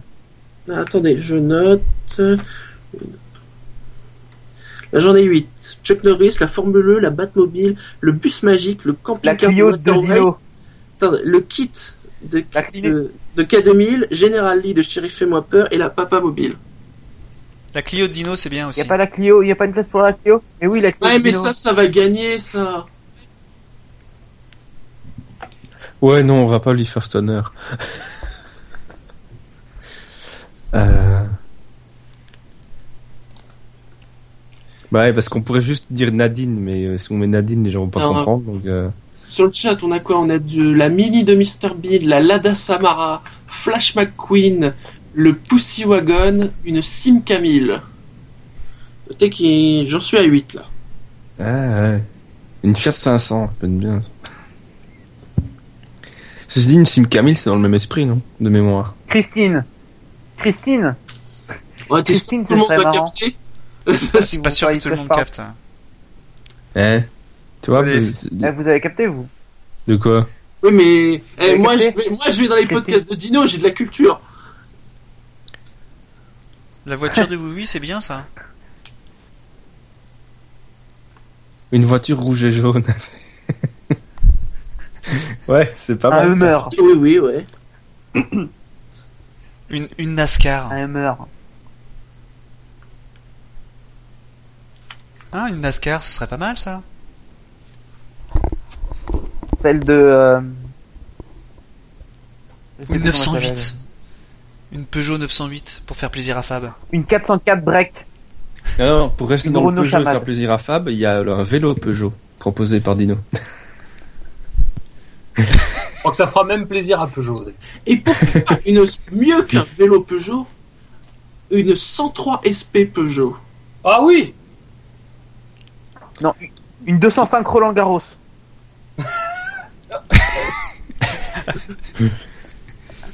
La voiture de Mad Max, c'est bien ça aussi, ouais. Mais en fait, vous allez me trouver. Mais c'est quoi exactement la question du sondage? Véhicule souhaiteriez-vous voir débarquer en safety car? Ah d'accord. Ah oui, d'accord. Donc c'est pas forcément une voiture. Ah, les, euh, les taxis indiens aussi, là. euh, Les pouces-pouces. Les L'Enterprise. pousse-pousse, ouais. Ah oui, il y avait eu l'Enterprise aussi dans les premiers trucs. Ouais. Ah, Le Normandie. Le Normandie.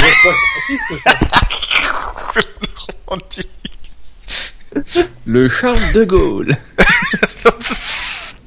Ouais, mais faut connaître Mass Effect pour le Normandie. C'est- Ah bah c'est drôle même quand on connaît pas. oui, mais c'est une référence à la bataille de Normandie.